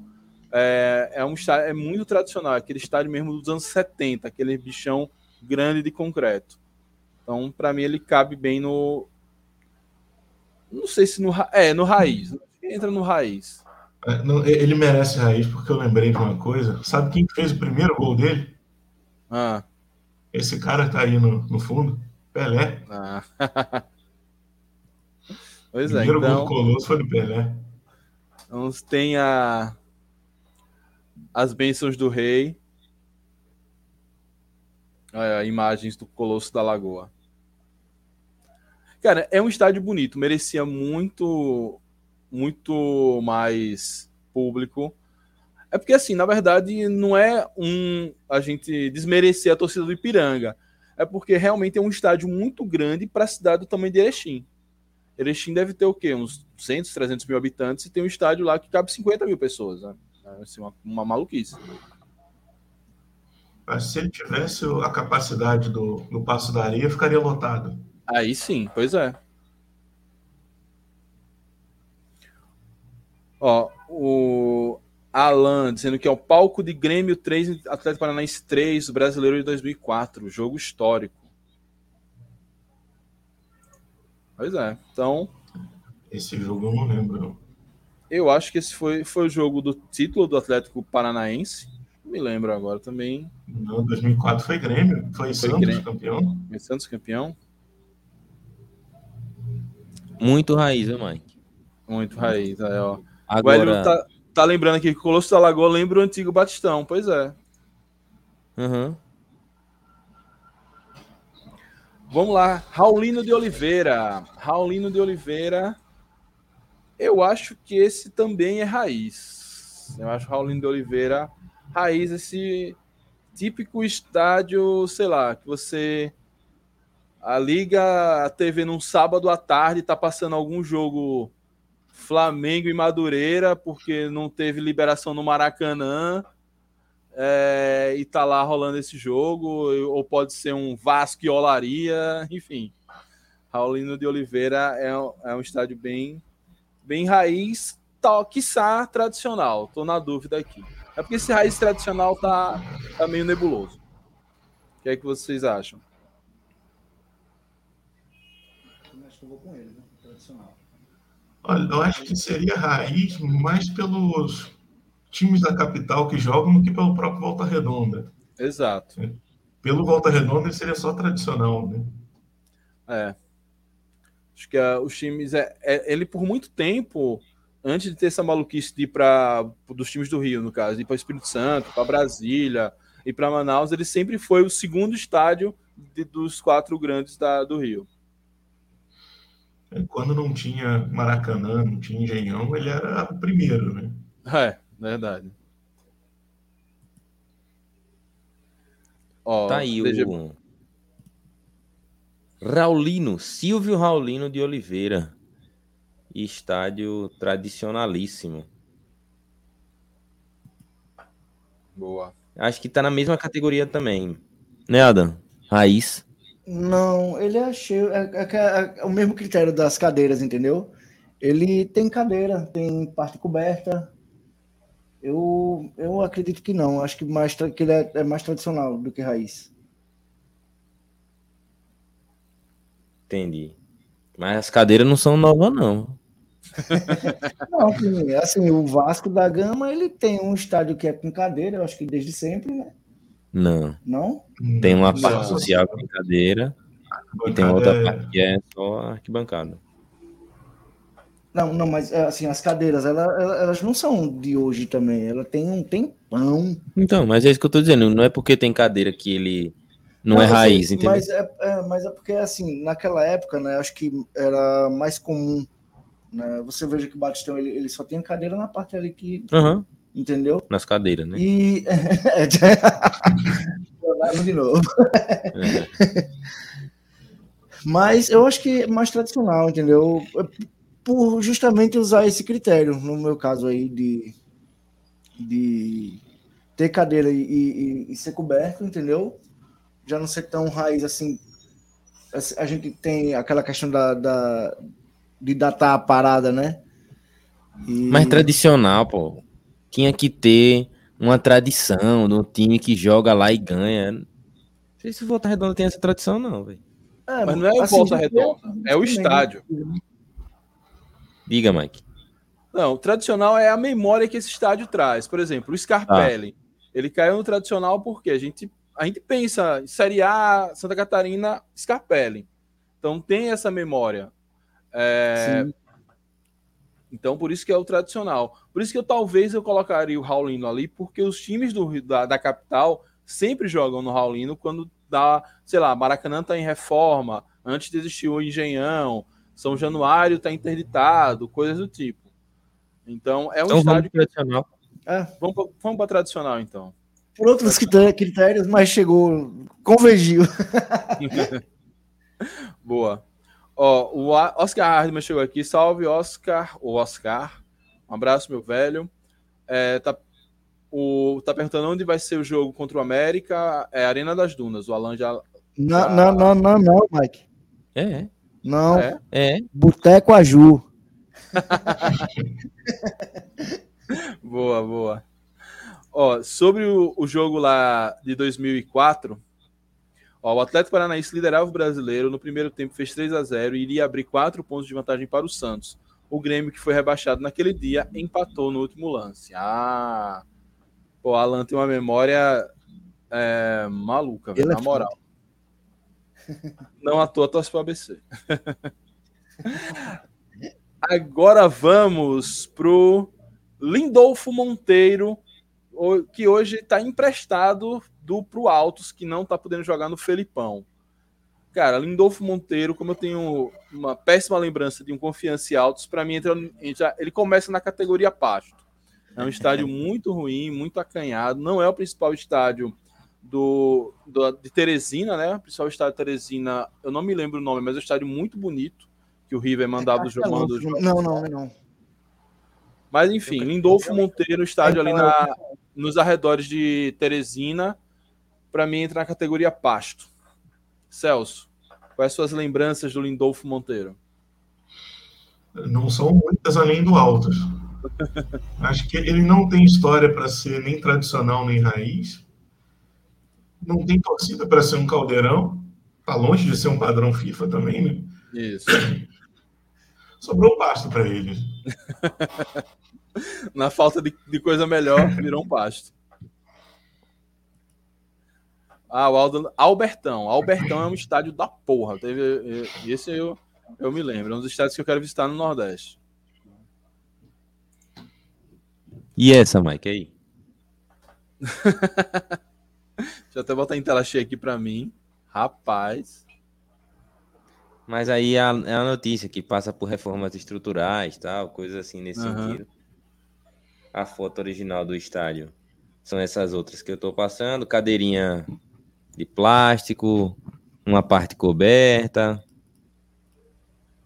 outras é. partes é. descobertas, com cimento, arquibancada de cimento, com não sei nem a capacidade, mas não parece caber mais do que 10 mil aí não, viu? 10 mil? Aí cabe, deve caber a mesma quantidade do Itabaiana. Ó, o Lindolfo Monteiro é terrão. Pois é. Então, fechamos que Lindolfo Monteiro. Pasto. Tamo junto. Pasto. Então, beleza. Vamos pro próximo. Posso mudar aqui, DG? Vamos nessa. Ah, pronto, beleza. Então, Carlos Zamit, que é o. É, o o do Amazonas, cara, esse é difícil de, de botar, viu? Acho que esse eu não, não sei tem se... uma categoria para ele. Né? Esse não tem uma categoria, porque não é um, não é um, um pasto, é um estádio muito legal, muito organizadinho, mas também não é tradicional nem é raiz.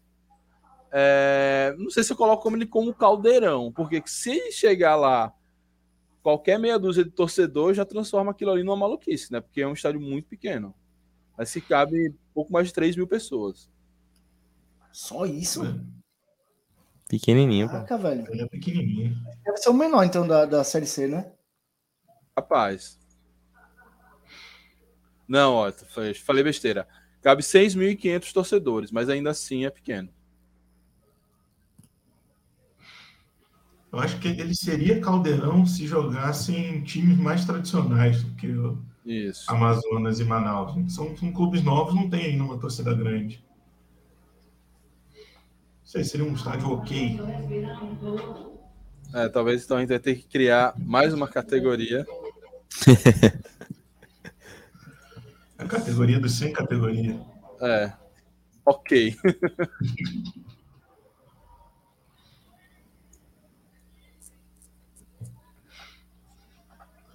Difícil pensar no nome dessa categoria aqui. Não, botar Blé. Não é aquele estádio que pô, vamos jogar no estádio Cabulã, estádio Blé. É quase um centro de treinamento. Então, é isso que eu ia dizer, quase um CT. Pronto. Quase CT. Beleza. Carlos Amit entra na categoria de quase CT. Eu acho que o Lindolfo Monteiro acho que poderia pular para ele, né? Não? Lindolfo não. pode chegar aí. Não, pô, o Lindolfo é... Lindolfo é muito prejudicado. É muito, é muito prejudicado. Tá aí o Zamit, Mike.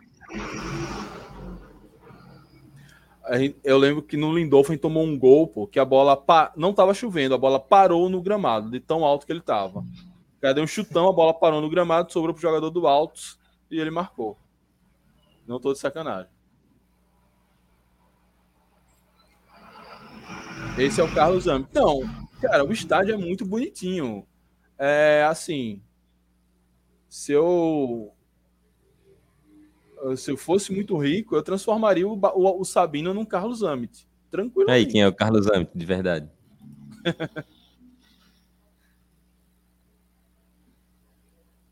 que inclusive ele foi, ele foi construído para ser CT na Copa do Mundo e depois transformado em estádio.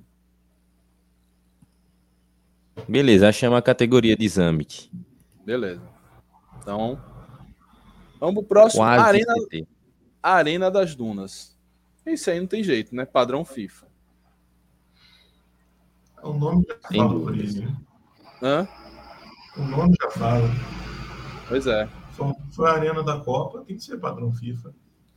E é bonito o estádio, viu? Inclusive, o Confiança fez o primeiro jogo lá contra o América gente tomou um fumo e eu não lembro, não, eu lembro desse dado, que foi Confiança em América que inaugurou a Arena das Dunas e a gente tomou um fumo.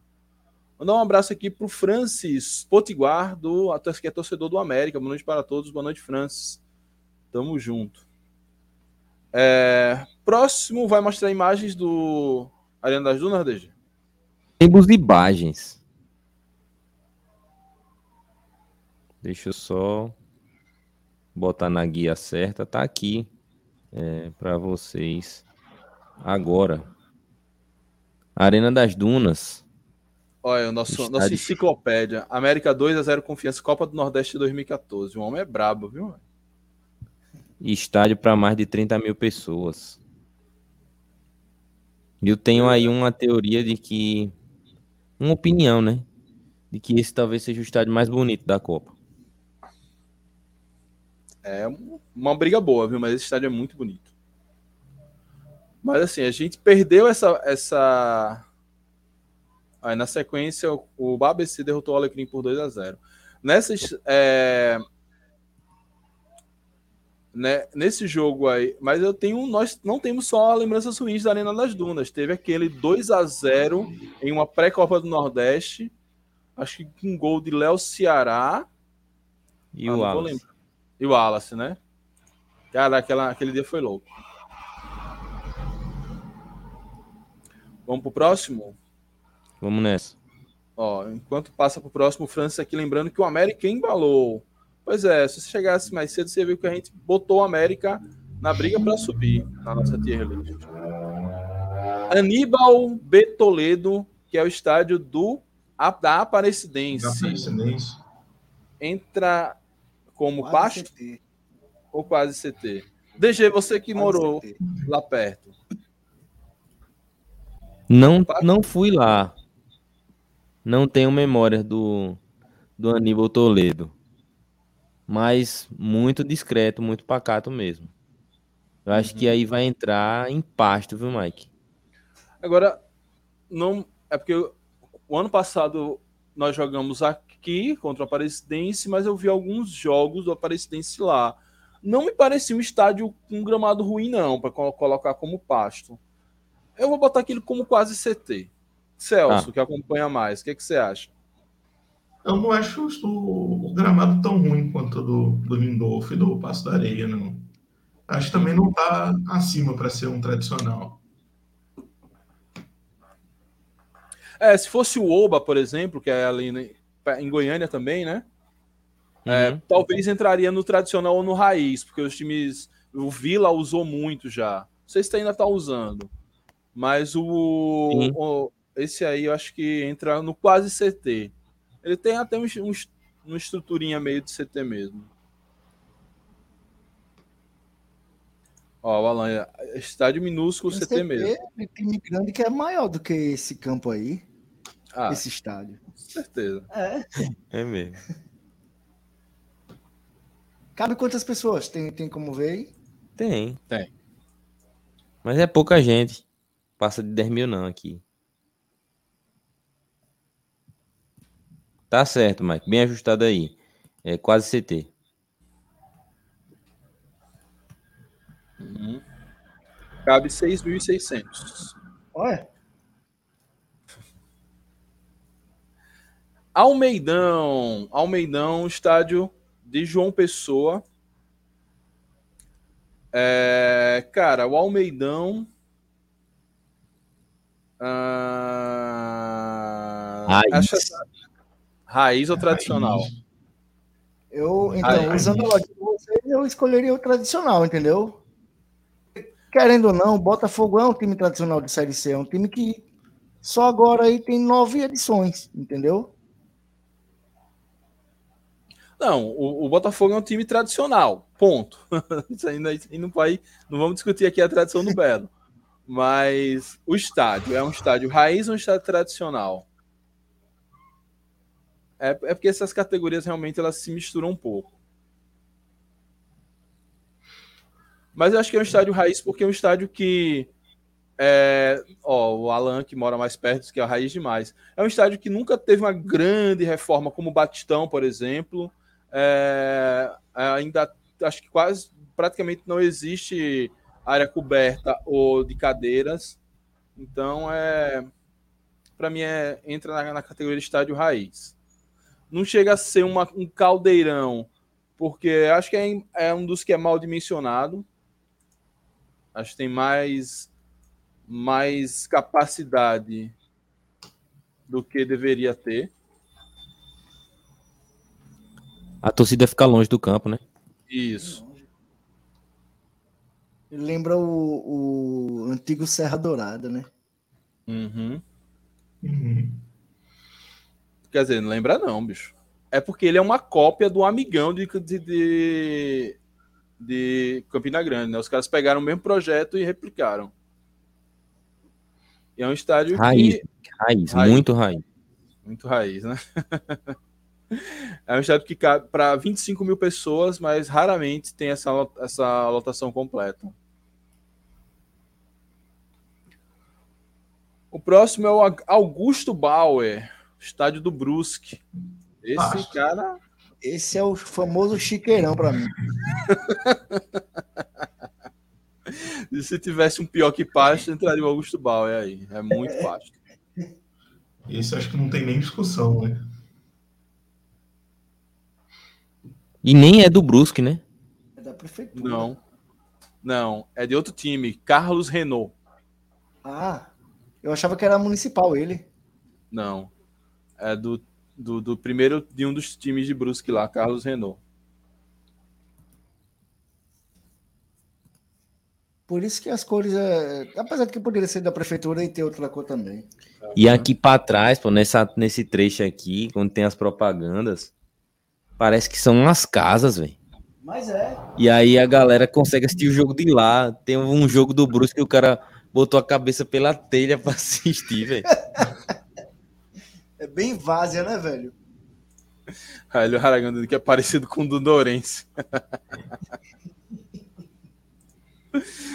pois é, tem capacidade para 5 mil torcedores. Esse não tem muito ponto de correr. Batistão, nosso querido Batistão. Acho que ele entra aqui na categoria de tradicional. Acho que ele não é mais raiz depois da reforma, né? Diminuiu muito a capacidade, botou cadeiras, acho que os acessos são mais organizadinhos e tal. Entra aqui como tradicional. Não, não vai ser caldeirão, porque a torcida não lota muito, é distante do gramado.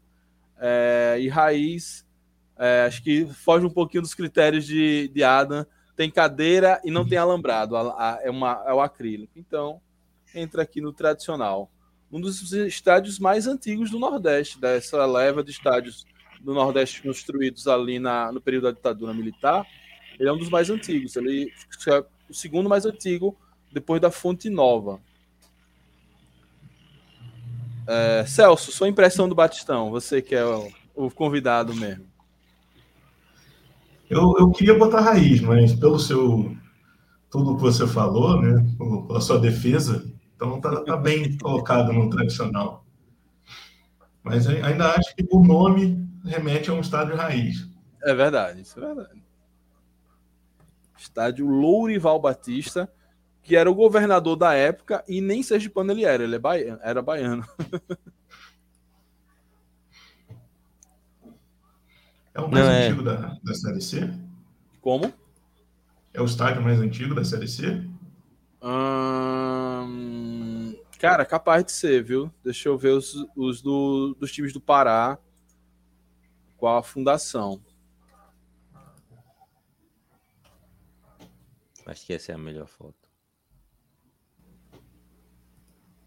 Estádio Bainão. Mas tem 50, 50 anos, esses dias, 50 e poucos anos. É. E aí, quem, qual foi o que. O primeiro gol foi de Pelé, foi o do Ipiranga, né? Foi. Não, cara, o Mar... quer dizer, eu não sei se a Curuzu é mais antiga, mas segundo o Google, o Bainão foi inaugurado em 15 de agosto de 1917. Ainda estava rolando a Primeira Guerra Mundial. Por Charles Miller. o Colosso é de 70. É, o Colosso Lagoa é de 70, né? É. Ó, o era raiz, agora é tradicional. É isso mesmo. É um, deu, deu uma modernizada boa. Perdeu um pouquinho do charme, inclusive. A gente já acostumou, mas eu lembro que no início ainda a galera reclamava muito desse novo Batistão. Eu reclamo até hoje. Porque eu, eu não assisto sentado, não. E eu, eu fico em pé, por exemplo, no último jogo agora contra o, o Náutico, como choveu, e estava chovendo inclusive, e eu fico em pé muito ali, na, assim, eu sou muito hiperativo, né? Eu tenho ansiedade e tudo. Eu fico para lá e para cá. E eu fico a ponto de escorregar, como assim, dias de, de chuva, por exemplo. As cadeiras, entendeu? Uhum. Eu não vou ficar na, na parte de cimento, eu fico ali mesmo. Sou supersticioso. Boa. É, ó, o Aldo dizendo que a mais confiança botou 15 mil torcedores no jogo contra o Vitória no Bahia na Copa do Nordeste. Não, já teve alguns jogos a gente botar 15 mil, mas mesmo nesses jogos nunca foi o caldeirão, coisa assim. Acho que o único mais, mais, jogo mais próximo que eu lembro de ser um caldeirão foi em 2017, quando a gente tava para cair e enfrentou o Fortaleza e vencemos aqui. Mas de resto, nunca foi um caldeirão, nada disso. PV. PV, que é onde o Floresta tem mandado seus jogos, se eu não estou enganado. É, Para mim, entra aqui no Ela mesmo. tradicional raiz. O que, que, vocês acham do PV? Presidente Vargas, em Fortaleza. Ô, Mike, Oi. antes da, da nossa opinião aqui, a gente vai precisar sair porque a Adam já vai para casa. Ah, show. E aí, a gente segue assistindo aqui, que é o tempo que eu vou fechar o estúdio. E coisa aqui. Mas agradeço a galera pela audiência e paciência aqui. Nós somos Fernando Augusto e o Evan e Adam, Adam e o Evan, e do Bancada Azulina. E estamos aqui na tier list da Série C. PV, Adam, para terminar. PV, é, eu para mim que é porque agora eu tô com aquela onda de, tipo, tradicional é, pela, pela visão de entendeu? Não ser. Mas também raiz. Não tem característica de, de, de um estádio raiz, não. Tampouco... O PV foi reformado para a Copa. Então, mas ele não tem padrão FIFA, né? Não tem. Hum. Não, padrão ele. FIFA acho que não, velho. Ele foi o, o, o, o, campo onde o Confiança jogou com o Ferroviário, não foi? Do empate? Também. Jogando contra o Ceará lá. Eu não sei, velho. Essa realmente, eu acho que teria que ter uma outra. Não, tô... o peste. Caraca, velho, ele fica entre todos esse, todas essas opções meio de pasto. uh, PV é o mesmo que o Batistão, o Alan aqui. Porém, com a torcida torna-se um caldeirão. Pô, a gente já jogou muito contra o Fortaleza lá em Série C. É, é, é para mim, um estado tradicional. Não é raiz porque não tem um time forte lá que mande seus jogos. Talvez se fosse num contexto do ferroviário, ele até pudesse estar na raiz, mas ele está bem modernizado, como o Alan falou. É, e como Ceará e Fortaleza, sempre que não tem muito quórum para ir para o Castelão, ou o Castelão está precisando fazer uma manutenção, eles vão para lá, para mim entra no tradicional. Estádio que me parece ser bem agradável. Ele pega o, o mesmo estilo do Raulino. Né? Não é pelo time que está jogando a Série C, é pelos outros e... que usaram ele antes. Exatamente. Então, beleza, é isso, Mike. A gente vai encerrando aqui. Agradeço a vocês. Valeu, pessoal. Falou, e rapaziada. quando acabar aí, não esqueçam de dar um saque lá no Bancada da Gasolina no, no Dragão Gaiato. Foi muito legal o programa hoje. Boa. Tamo junto, galera. Valeu, valeu, valeu. Abraço. Valeu, tamo junto, abraço. pessoal. Eita, mas quase que eu encerro a transmissão. Eita. Não é assim, não. Vixe. Rapaz, agora me deu um. Chegou um negocinho aqui dentro, nada a ver. Tô saindo, tô saindo. Agora sim, saí. Saí do estúdio, não é encerrar a transmissão, não. Vamos lá. Seguindo aqui, então. O Rei Pelé, que é o estádio de Maceió, é, cara, a, a, o Rei Pelé é um estádio raiz. O Rei Pelé é um estádio que a, não, tem, não tem as modernidades que a Copa do Mundo trouxe. E a depender do dia, você ainda encontra material de construção no lado da arquibancada. Isso é, é muito raiz mesmo. Tanto que o nome, a, a turma de Maceió nem gosta muito que chame de Rei Pelé, gosta que se chame de Trapichão. É, Celso, Rei Pelé. Entra em que categoria? Acho que ele, ele chama um estádio raiz e o CSA, tendo, representando ele na Série C, coloca ainda mais raiz o, o Repelé. Repelé é muito raiz mesmo. O próximo é a Arena Amazônia, que é padrão FIFA, né? Belíssimo estádio. Ainda que eu acho que o Manaus... mais público, né? É, mas acho que é uma luta lá do futebol amazonense para conseguir. Acho que nas fases decisivas, se um de Manaus chegar, talvez tenha esse público. Acho que a turma vai abraçar. Acho que não consegue mais de 20, 25 mil. Uhum. Aflitos. Aflitos será o primeiro caldeirão. É porque o Aflitos ele pode entrar em, nessas três de cima, né? Raiz, ele tradicional. É ele é um caldeirão raiz. É, por aí. É porque, assim, tradicionalmente, é, o, o, os aflitos são um, um, caldeirão. Mas ele teve a reforma, deu uma modernizada e também é, nunca mais a gente teve aquela média de público grande da torcida do Náutico. Acho que aqueles anos, aqueles anos que o Náutico mandou seus jogos na Arena de Pernambuco deu uma, deu uma dispersada na torcida, não sei o que aconteceu, mas antigamente, antes da Arena de Pernambuco, você sempre ligava a TV numa Série B, numa Série A e via os aflitos muito cheio. E hoje nunca, nunca vai muito além, não. O, o, o aflito sentiu o que o Náutico sentiu saindo dos aflitos, né? Isso. Ele perdeu muito jogando no, na arena não tinha um, a, a, torcida não exercia a mesma né, pressão nos adversários e quando voltou para os aflitos já estava numa fase muito abaixo do que estava antes e não conseguiu ainda voltar à pressão. Mas é um caldeirão. Vamos colocar caldeirão para não ficar uma categoria praticamente vazia. Entra aqui Caldeirão pela memória afetiva, mais do que propriamente pela quantidade de gente.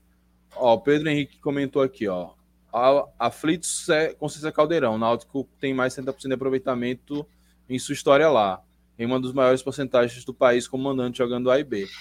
Pois é, Pedro, mas é o que a gente falou. A, a saída do Náutico dos, dos aflitos para o Arena, Arena da Arena Pernambuco meio que deu uma, matou essa, essa tradição. Complicado. Mas vamos manter aí pela memória afetiva. O próximo é o Germano Krieger, do Operário. Cara, eu já não sei, viu? Esse, esse estádio, quando ele tá cheio, ele vira um caldeirão. Mas é, ele só fica cheio geralmente nas fases mais avançadas. Não né? fica muito cheio, né? É, não fica muito cheio. Ele tem um potencial para ser um caldeirão? Tem. Mas não, não chega a ser um raiz também, né? Isso. Eu acho que. Um tradicional, talvez? É, talvez tradicional. Vou colocar aqui o tradicional. Se ele, ele é um estádio que, por exemplo, se o operário chegar nas, na, na, no quadrangular, ele se torna caldeirão, porque vai ter muita gente lá e que realmente quando esse estádio está cheio é bem complicado jogar lá. Mas é um estádio que raramente está cheio, até porque eles praticam preços muito altos. Não sei como é que tá agora, mas pelo menos na Série B era um absurdo o valor de ingresso no, no Germano Krieger. Acho que se fosse no, numa segunda fase fazendo essa tier list com o operário, ele seria um caldeirão. Isso. Agora ele se torna um estádio tradicional. Agora pode ser um tradicional. Mas raiz está longe. Uhum. Curuzu. Curuzu é caldeirão, né? Ainda que esse ano não esteja. É um caldeirão que não está fervendo muito a favor do Paysandu. Mas tradicionalmente é um caldeirão, até por isso eles não querem mudar para o Mangueirão. É... O, a Curuzu é aquele caldeirão que quando o time está bem ele ajuda e quando está mal também a pressão vai contra o próprio time. Exato. Ele tem tudo para ser o caldeirão. Ele é pequenininho, a torcida fica grudada no, no gramado. E invade fácil também o gramado. Ou se invade. Manduzão. Manduzão. Cara, esse aí é realmente. Eu vou botar ele raiz. Aquele estádio de interior. Sei lá, estádio que você assiste jogo da Rede Vida, de vez em quando. Estádio clássico do interior. Você, é de, você é de Minas, né, Celso? Sou. Então, conhece bem. O Manduzão parece aquele, aquele estádio que você sai domingo, 11 horas da manhã, para ver um jogo de várzea, um jogo de futebol amador. É, essa é a cara do Manduzão, até o nome é, é raiz, né? É. Manduzão, que é referente ao rio Mandu, não é isso? Manduzão tem que, tem que conferir. Pois é. Então, Manduzão é, não tem. É, a única categoria que ele se encaixa é isso mesmo: estádio raiz, estádio bem de interior. É, parece ser muito confortável pelas imagens que a gente vê, vê nos jogos. Agora não sei, né? É, parece um estádio bom de jogar, né? É. Não, gramado ok. É, bem, bem, parece ser bem tranquilo. Baenão, acho que o mesmo que a gente falou do, do Curuzu se aplica ao Baenão, né? O seu vizinho. É, torcida perto, estádio pequeno, a pressão positiva é, quando o time está bem, a pressão é positiva, quando está mal, a pressão é negativa. Eu lembro no 0 a 0 de Remo e Confiança lá no Baenão, na Série B de 2021, Confiança já rebaixado, jogando só pela, pela mala que o Londrina pagou. Cara, quando deu 20 do segundo tempo e o jogo tava 0 a 0 aquilo virou uma maluquice. Aí o Remo foi piorando foi piorando, chegou no final, podia passar ali o resto da semana jogando que não ia marcar um gol. É, o... É que o Remo ele tem esse histórico de, de decepcionar no final também. Né? Mas decidir em casa sempre foi muito difícil para o Remo. É, esse jogo aí, acho que foi o. O Remo ficou mais de um, um turno fora da, da zona de rebaixamento, ou saiu da zona de rebaixamento no, no início do campeonato, só voltou no, na última rodada. E tinha tudo para vencer, precisava vencer um jogo nos últimos três, se não me engano. Olha, se a minha memória não me trai, o Remo precisava fazer cinco pontos em 13 jogos. Ele não conseguiu. É, não conseguiu. Caiu. Aí é muito remista, vem aqui xingar a gente. Ah, porque vocês rebaixaram o Remo. O confiança, não foi o confiança que, mesmo rebaixado, endureceu o jogo por conta de uma mala branca do Londrina que, que rebaixou o Remo. Foi o Remo que teve milhões de chances de, de se livrar e não vencia. O time não vencia. Mas o Alan tem um, tem um, ele tem um ponto, ó. O Baenão quase não tem torcida nas laterais, por isso não é, não considera esse caldeirão todo. É, Curuzu intimida mais. Mas o Baenão lotado ainda faz pressão pro adversário. Faz, faz. Aquela, aquela parte final ali, pô, é, faz uma pressão gigantesca. Olha o Sandro aqui, ó. 0x0 não, 1x0 pro Remo. Aquele ladrão do Klaus que rebaixou o Remo. Cara, Klaus, ele, ele, essa série B, Klaus, ele operou demais. Ele operou a gente aqui contra o Vasco. Ele operou o, o Sampaio contra o Vasco também. ainda teve esse, essa falha lá no Baenão. Isso é pro, pro remista que, que foi comemorar com, com o boneco do Voaden. Então não pode reclamar do Klaus agora, né? Tem é o karma, meu amigo. Karma é um negócio impressionante. Uh, em 2022, o América estava nas últimas posições do Campeonato Brasileiro e acabou sendo campeão brasileiro. Eu não acompanhei a Série D do ano passado. E para fechar nossa tier list, primeiro de maio. Primeiro de maio. Cara, para mim, o primeiro de maio é um é um estádio raiz. Eu vou explicar por quê. E aí depois talvez a gente reconfigure. Tinha um estádio que é nossa cidade operária, tem o um nome 1 de maio é, relacionado ao Dia do Trabalhador. É um estádio que falta luz no meio do jogo. É, enfim, para mim tem esse, todo, todas as características aí de um estádio raiz. No jogo que a gente fez lá, não me pareceu um gramado muito ruim, para considerá-lo um pasto, mas também que eu me lembre, não é um estádio que a gente vê os times paulistas jogar. Geralmente, os times da capital, quando não tem algo em Pacaembu ou seus próprios estádios, vão jogar em Barueri. Eu nunca vi nenhum time grande levar seus jogos lá para São Bernardo. Para mim, entra na categoria é, raiz. Oh, é isso, raiz mesmo. Celso, como é que você enxerga aí o estádio do São Bernardo?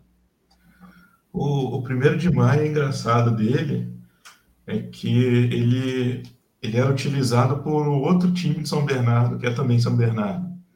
Então, ele é, é mais conhecido por ser a casa do outro São Bernardo. E com esse novo São Bernardo, se não me engano, ele já conseguiu é, o, o, estádio para gerir por mais alguns anos. Né? A prefeitura liberou para ele. Se não conseguiu, tá para conseguir, uhum. né? para ser oficialmente do desse São Bernardo ele tem características raiz não por causa do time dele, né, pelo que representava para a cidade com o outro time que tinha na cidade. É, se fosse construído agora para o São Bernardo, ele seria um, um quase CT. Mas Isso. pelo que o outro São Bernardo fez, né, pelo que, pela história que tem, acho que estaria para tradicional raiz. É, além disso, ele tem essa característica que é muito dos estádios paulistas, né, do tobogã, uma, uma arquibancada bem verticalizada. Então, acho que ele entra aí nas categorias de raiz mesmo. É, é, é um estilo que tinha muito antigamente, a ferradura e para expandir, fazer o tobogã igual o Pacaembu. Então é isso. Ó, fechamos aqui com os estádios raiz. Colosso da Lagoa, Almeidão, Rei Pelé, Manduzão e 1 de Maio.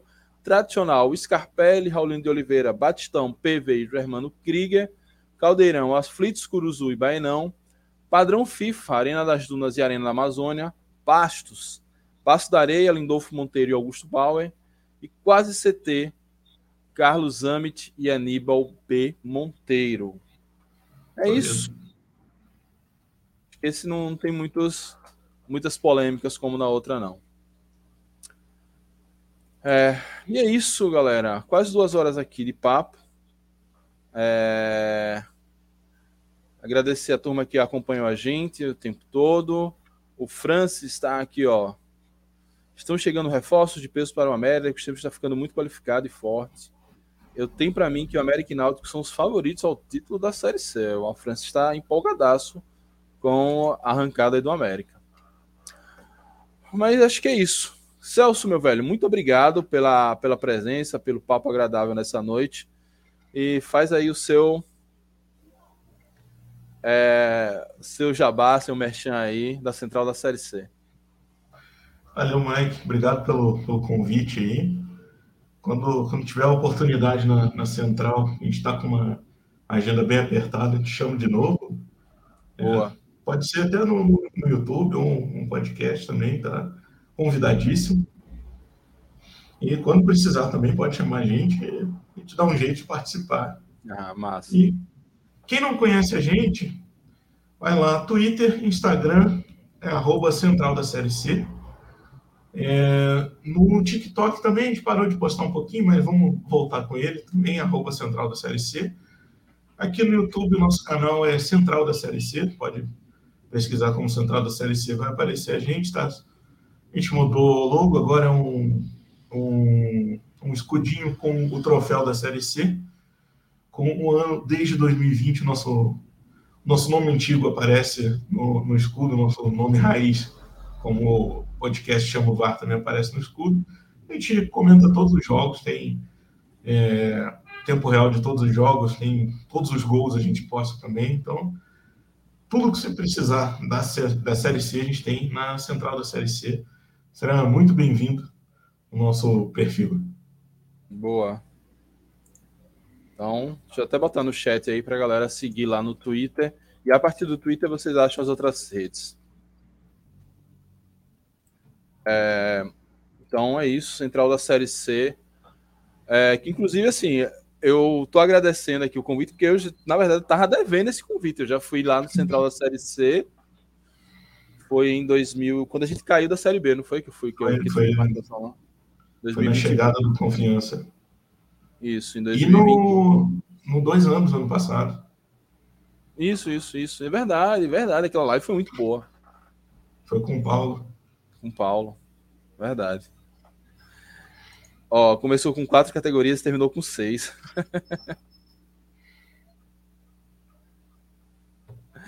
é... Ele tá tendo aqui para a gente encerrar uma discussão entre um abecedista e um, um colorado americano. Não sei como é que eles. que a torcida do América se, se referencia. Mas é isso, galera. É, amanhã, se a minha saúde melhorar, teremos o raio-x do América é, sábado vai rolar o pré-jogo. E sábado, quatro da tarde, lá no Boteco Aju, eu, DG e Júlio Marcel fazendo lá a narração, transmissão no canal do DG. Então, tudo, toda, toda a nossa resenha lá no Boteco Aju para Confian América e Confiança, 16 horas, na Arena das Dunas. É isso, agradecer mais uma vez a Celso e a galera que esteve aqui pela companhia. Muito obrigado a todos. Saudações proletárias e.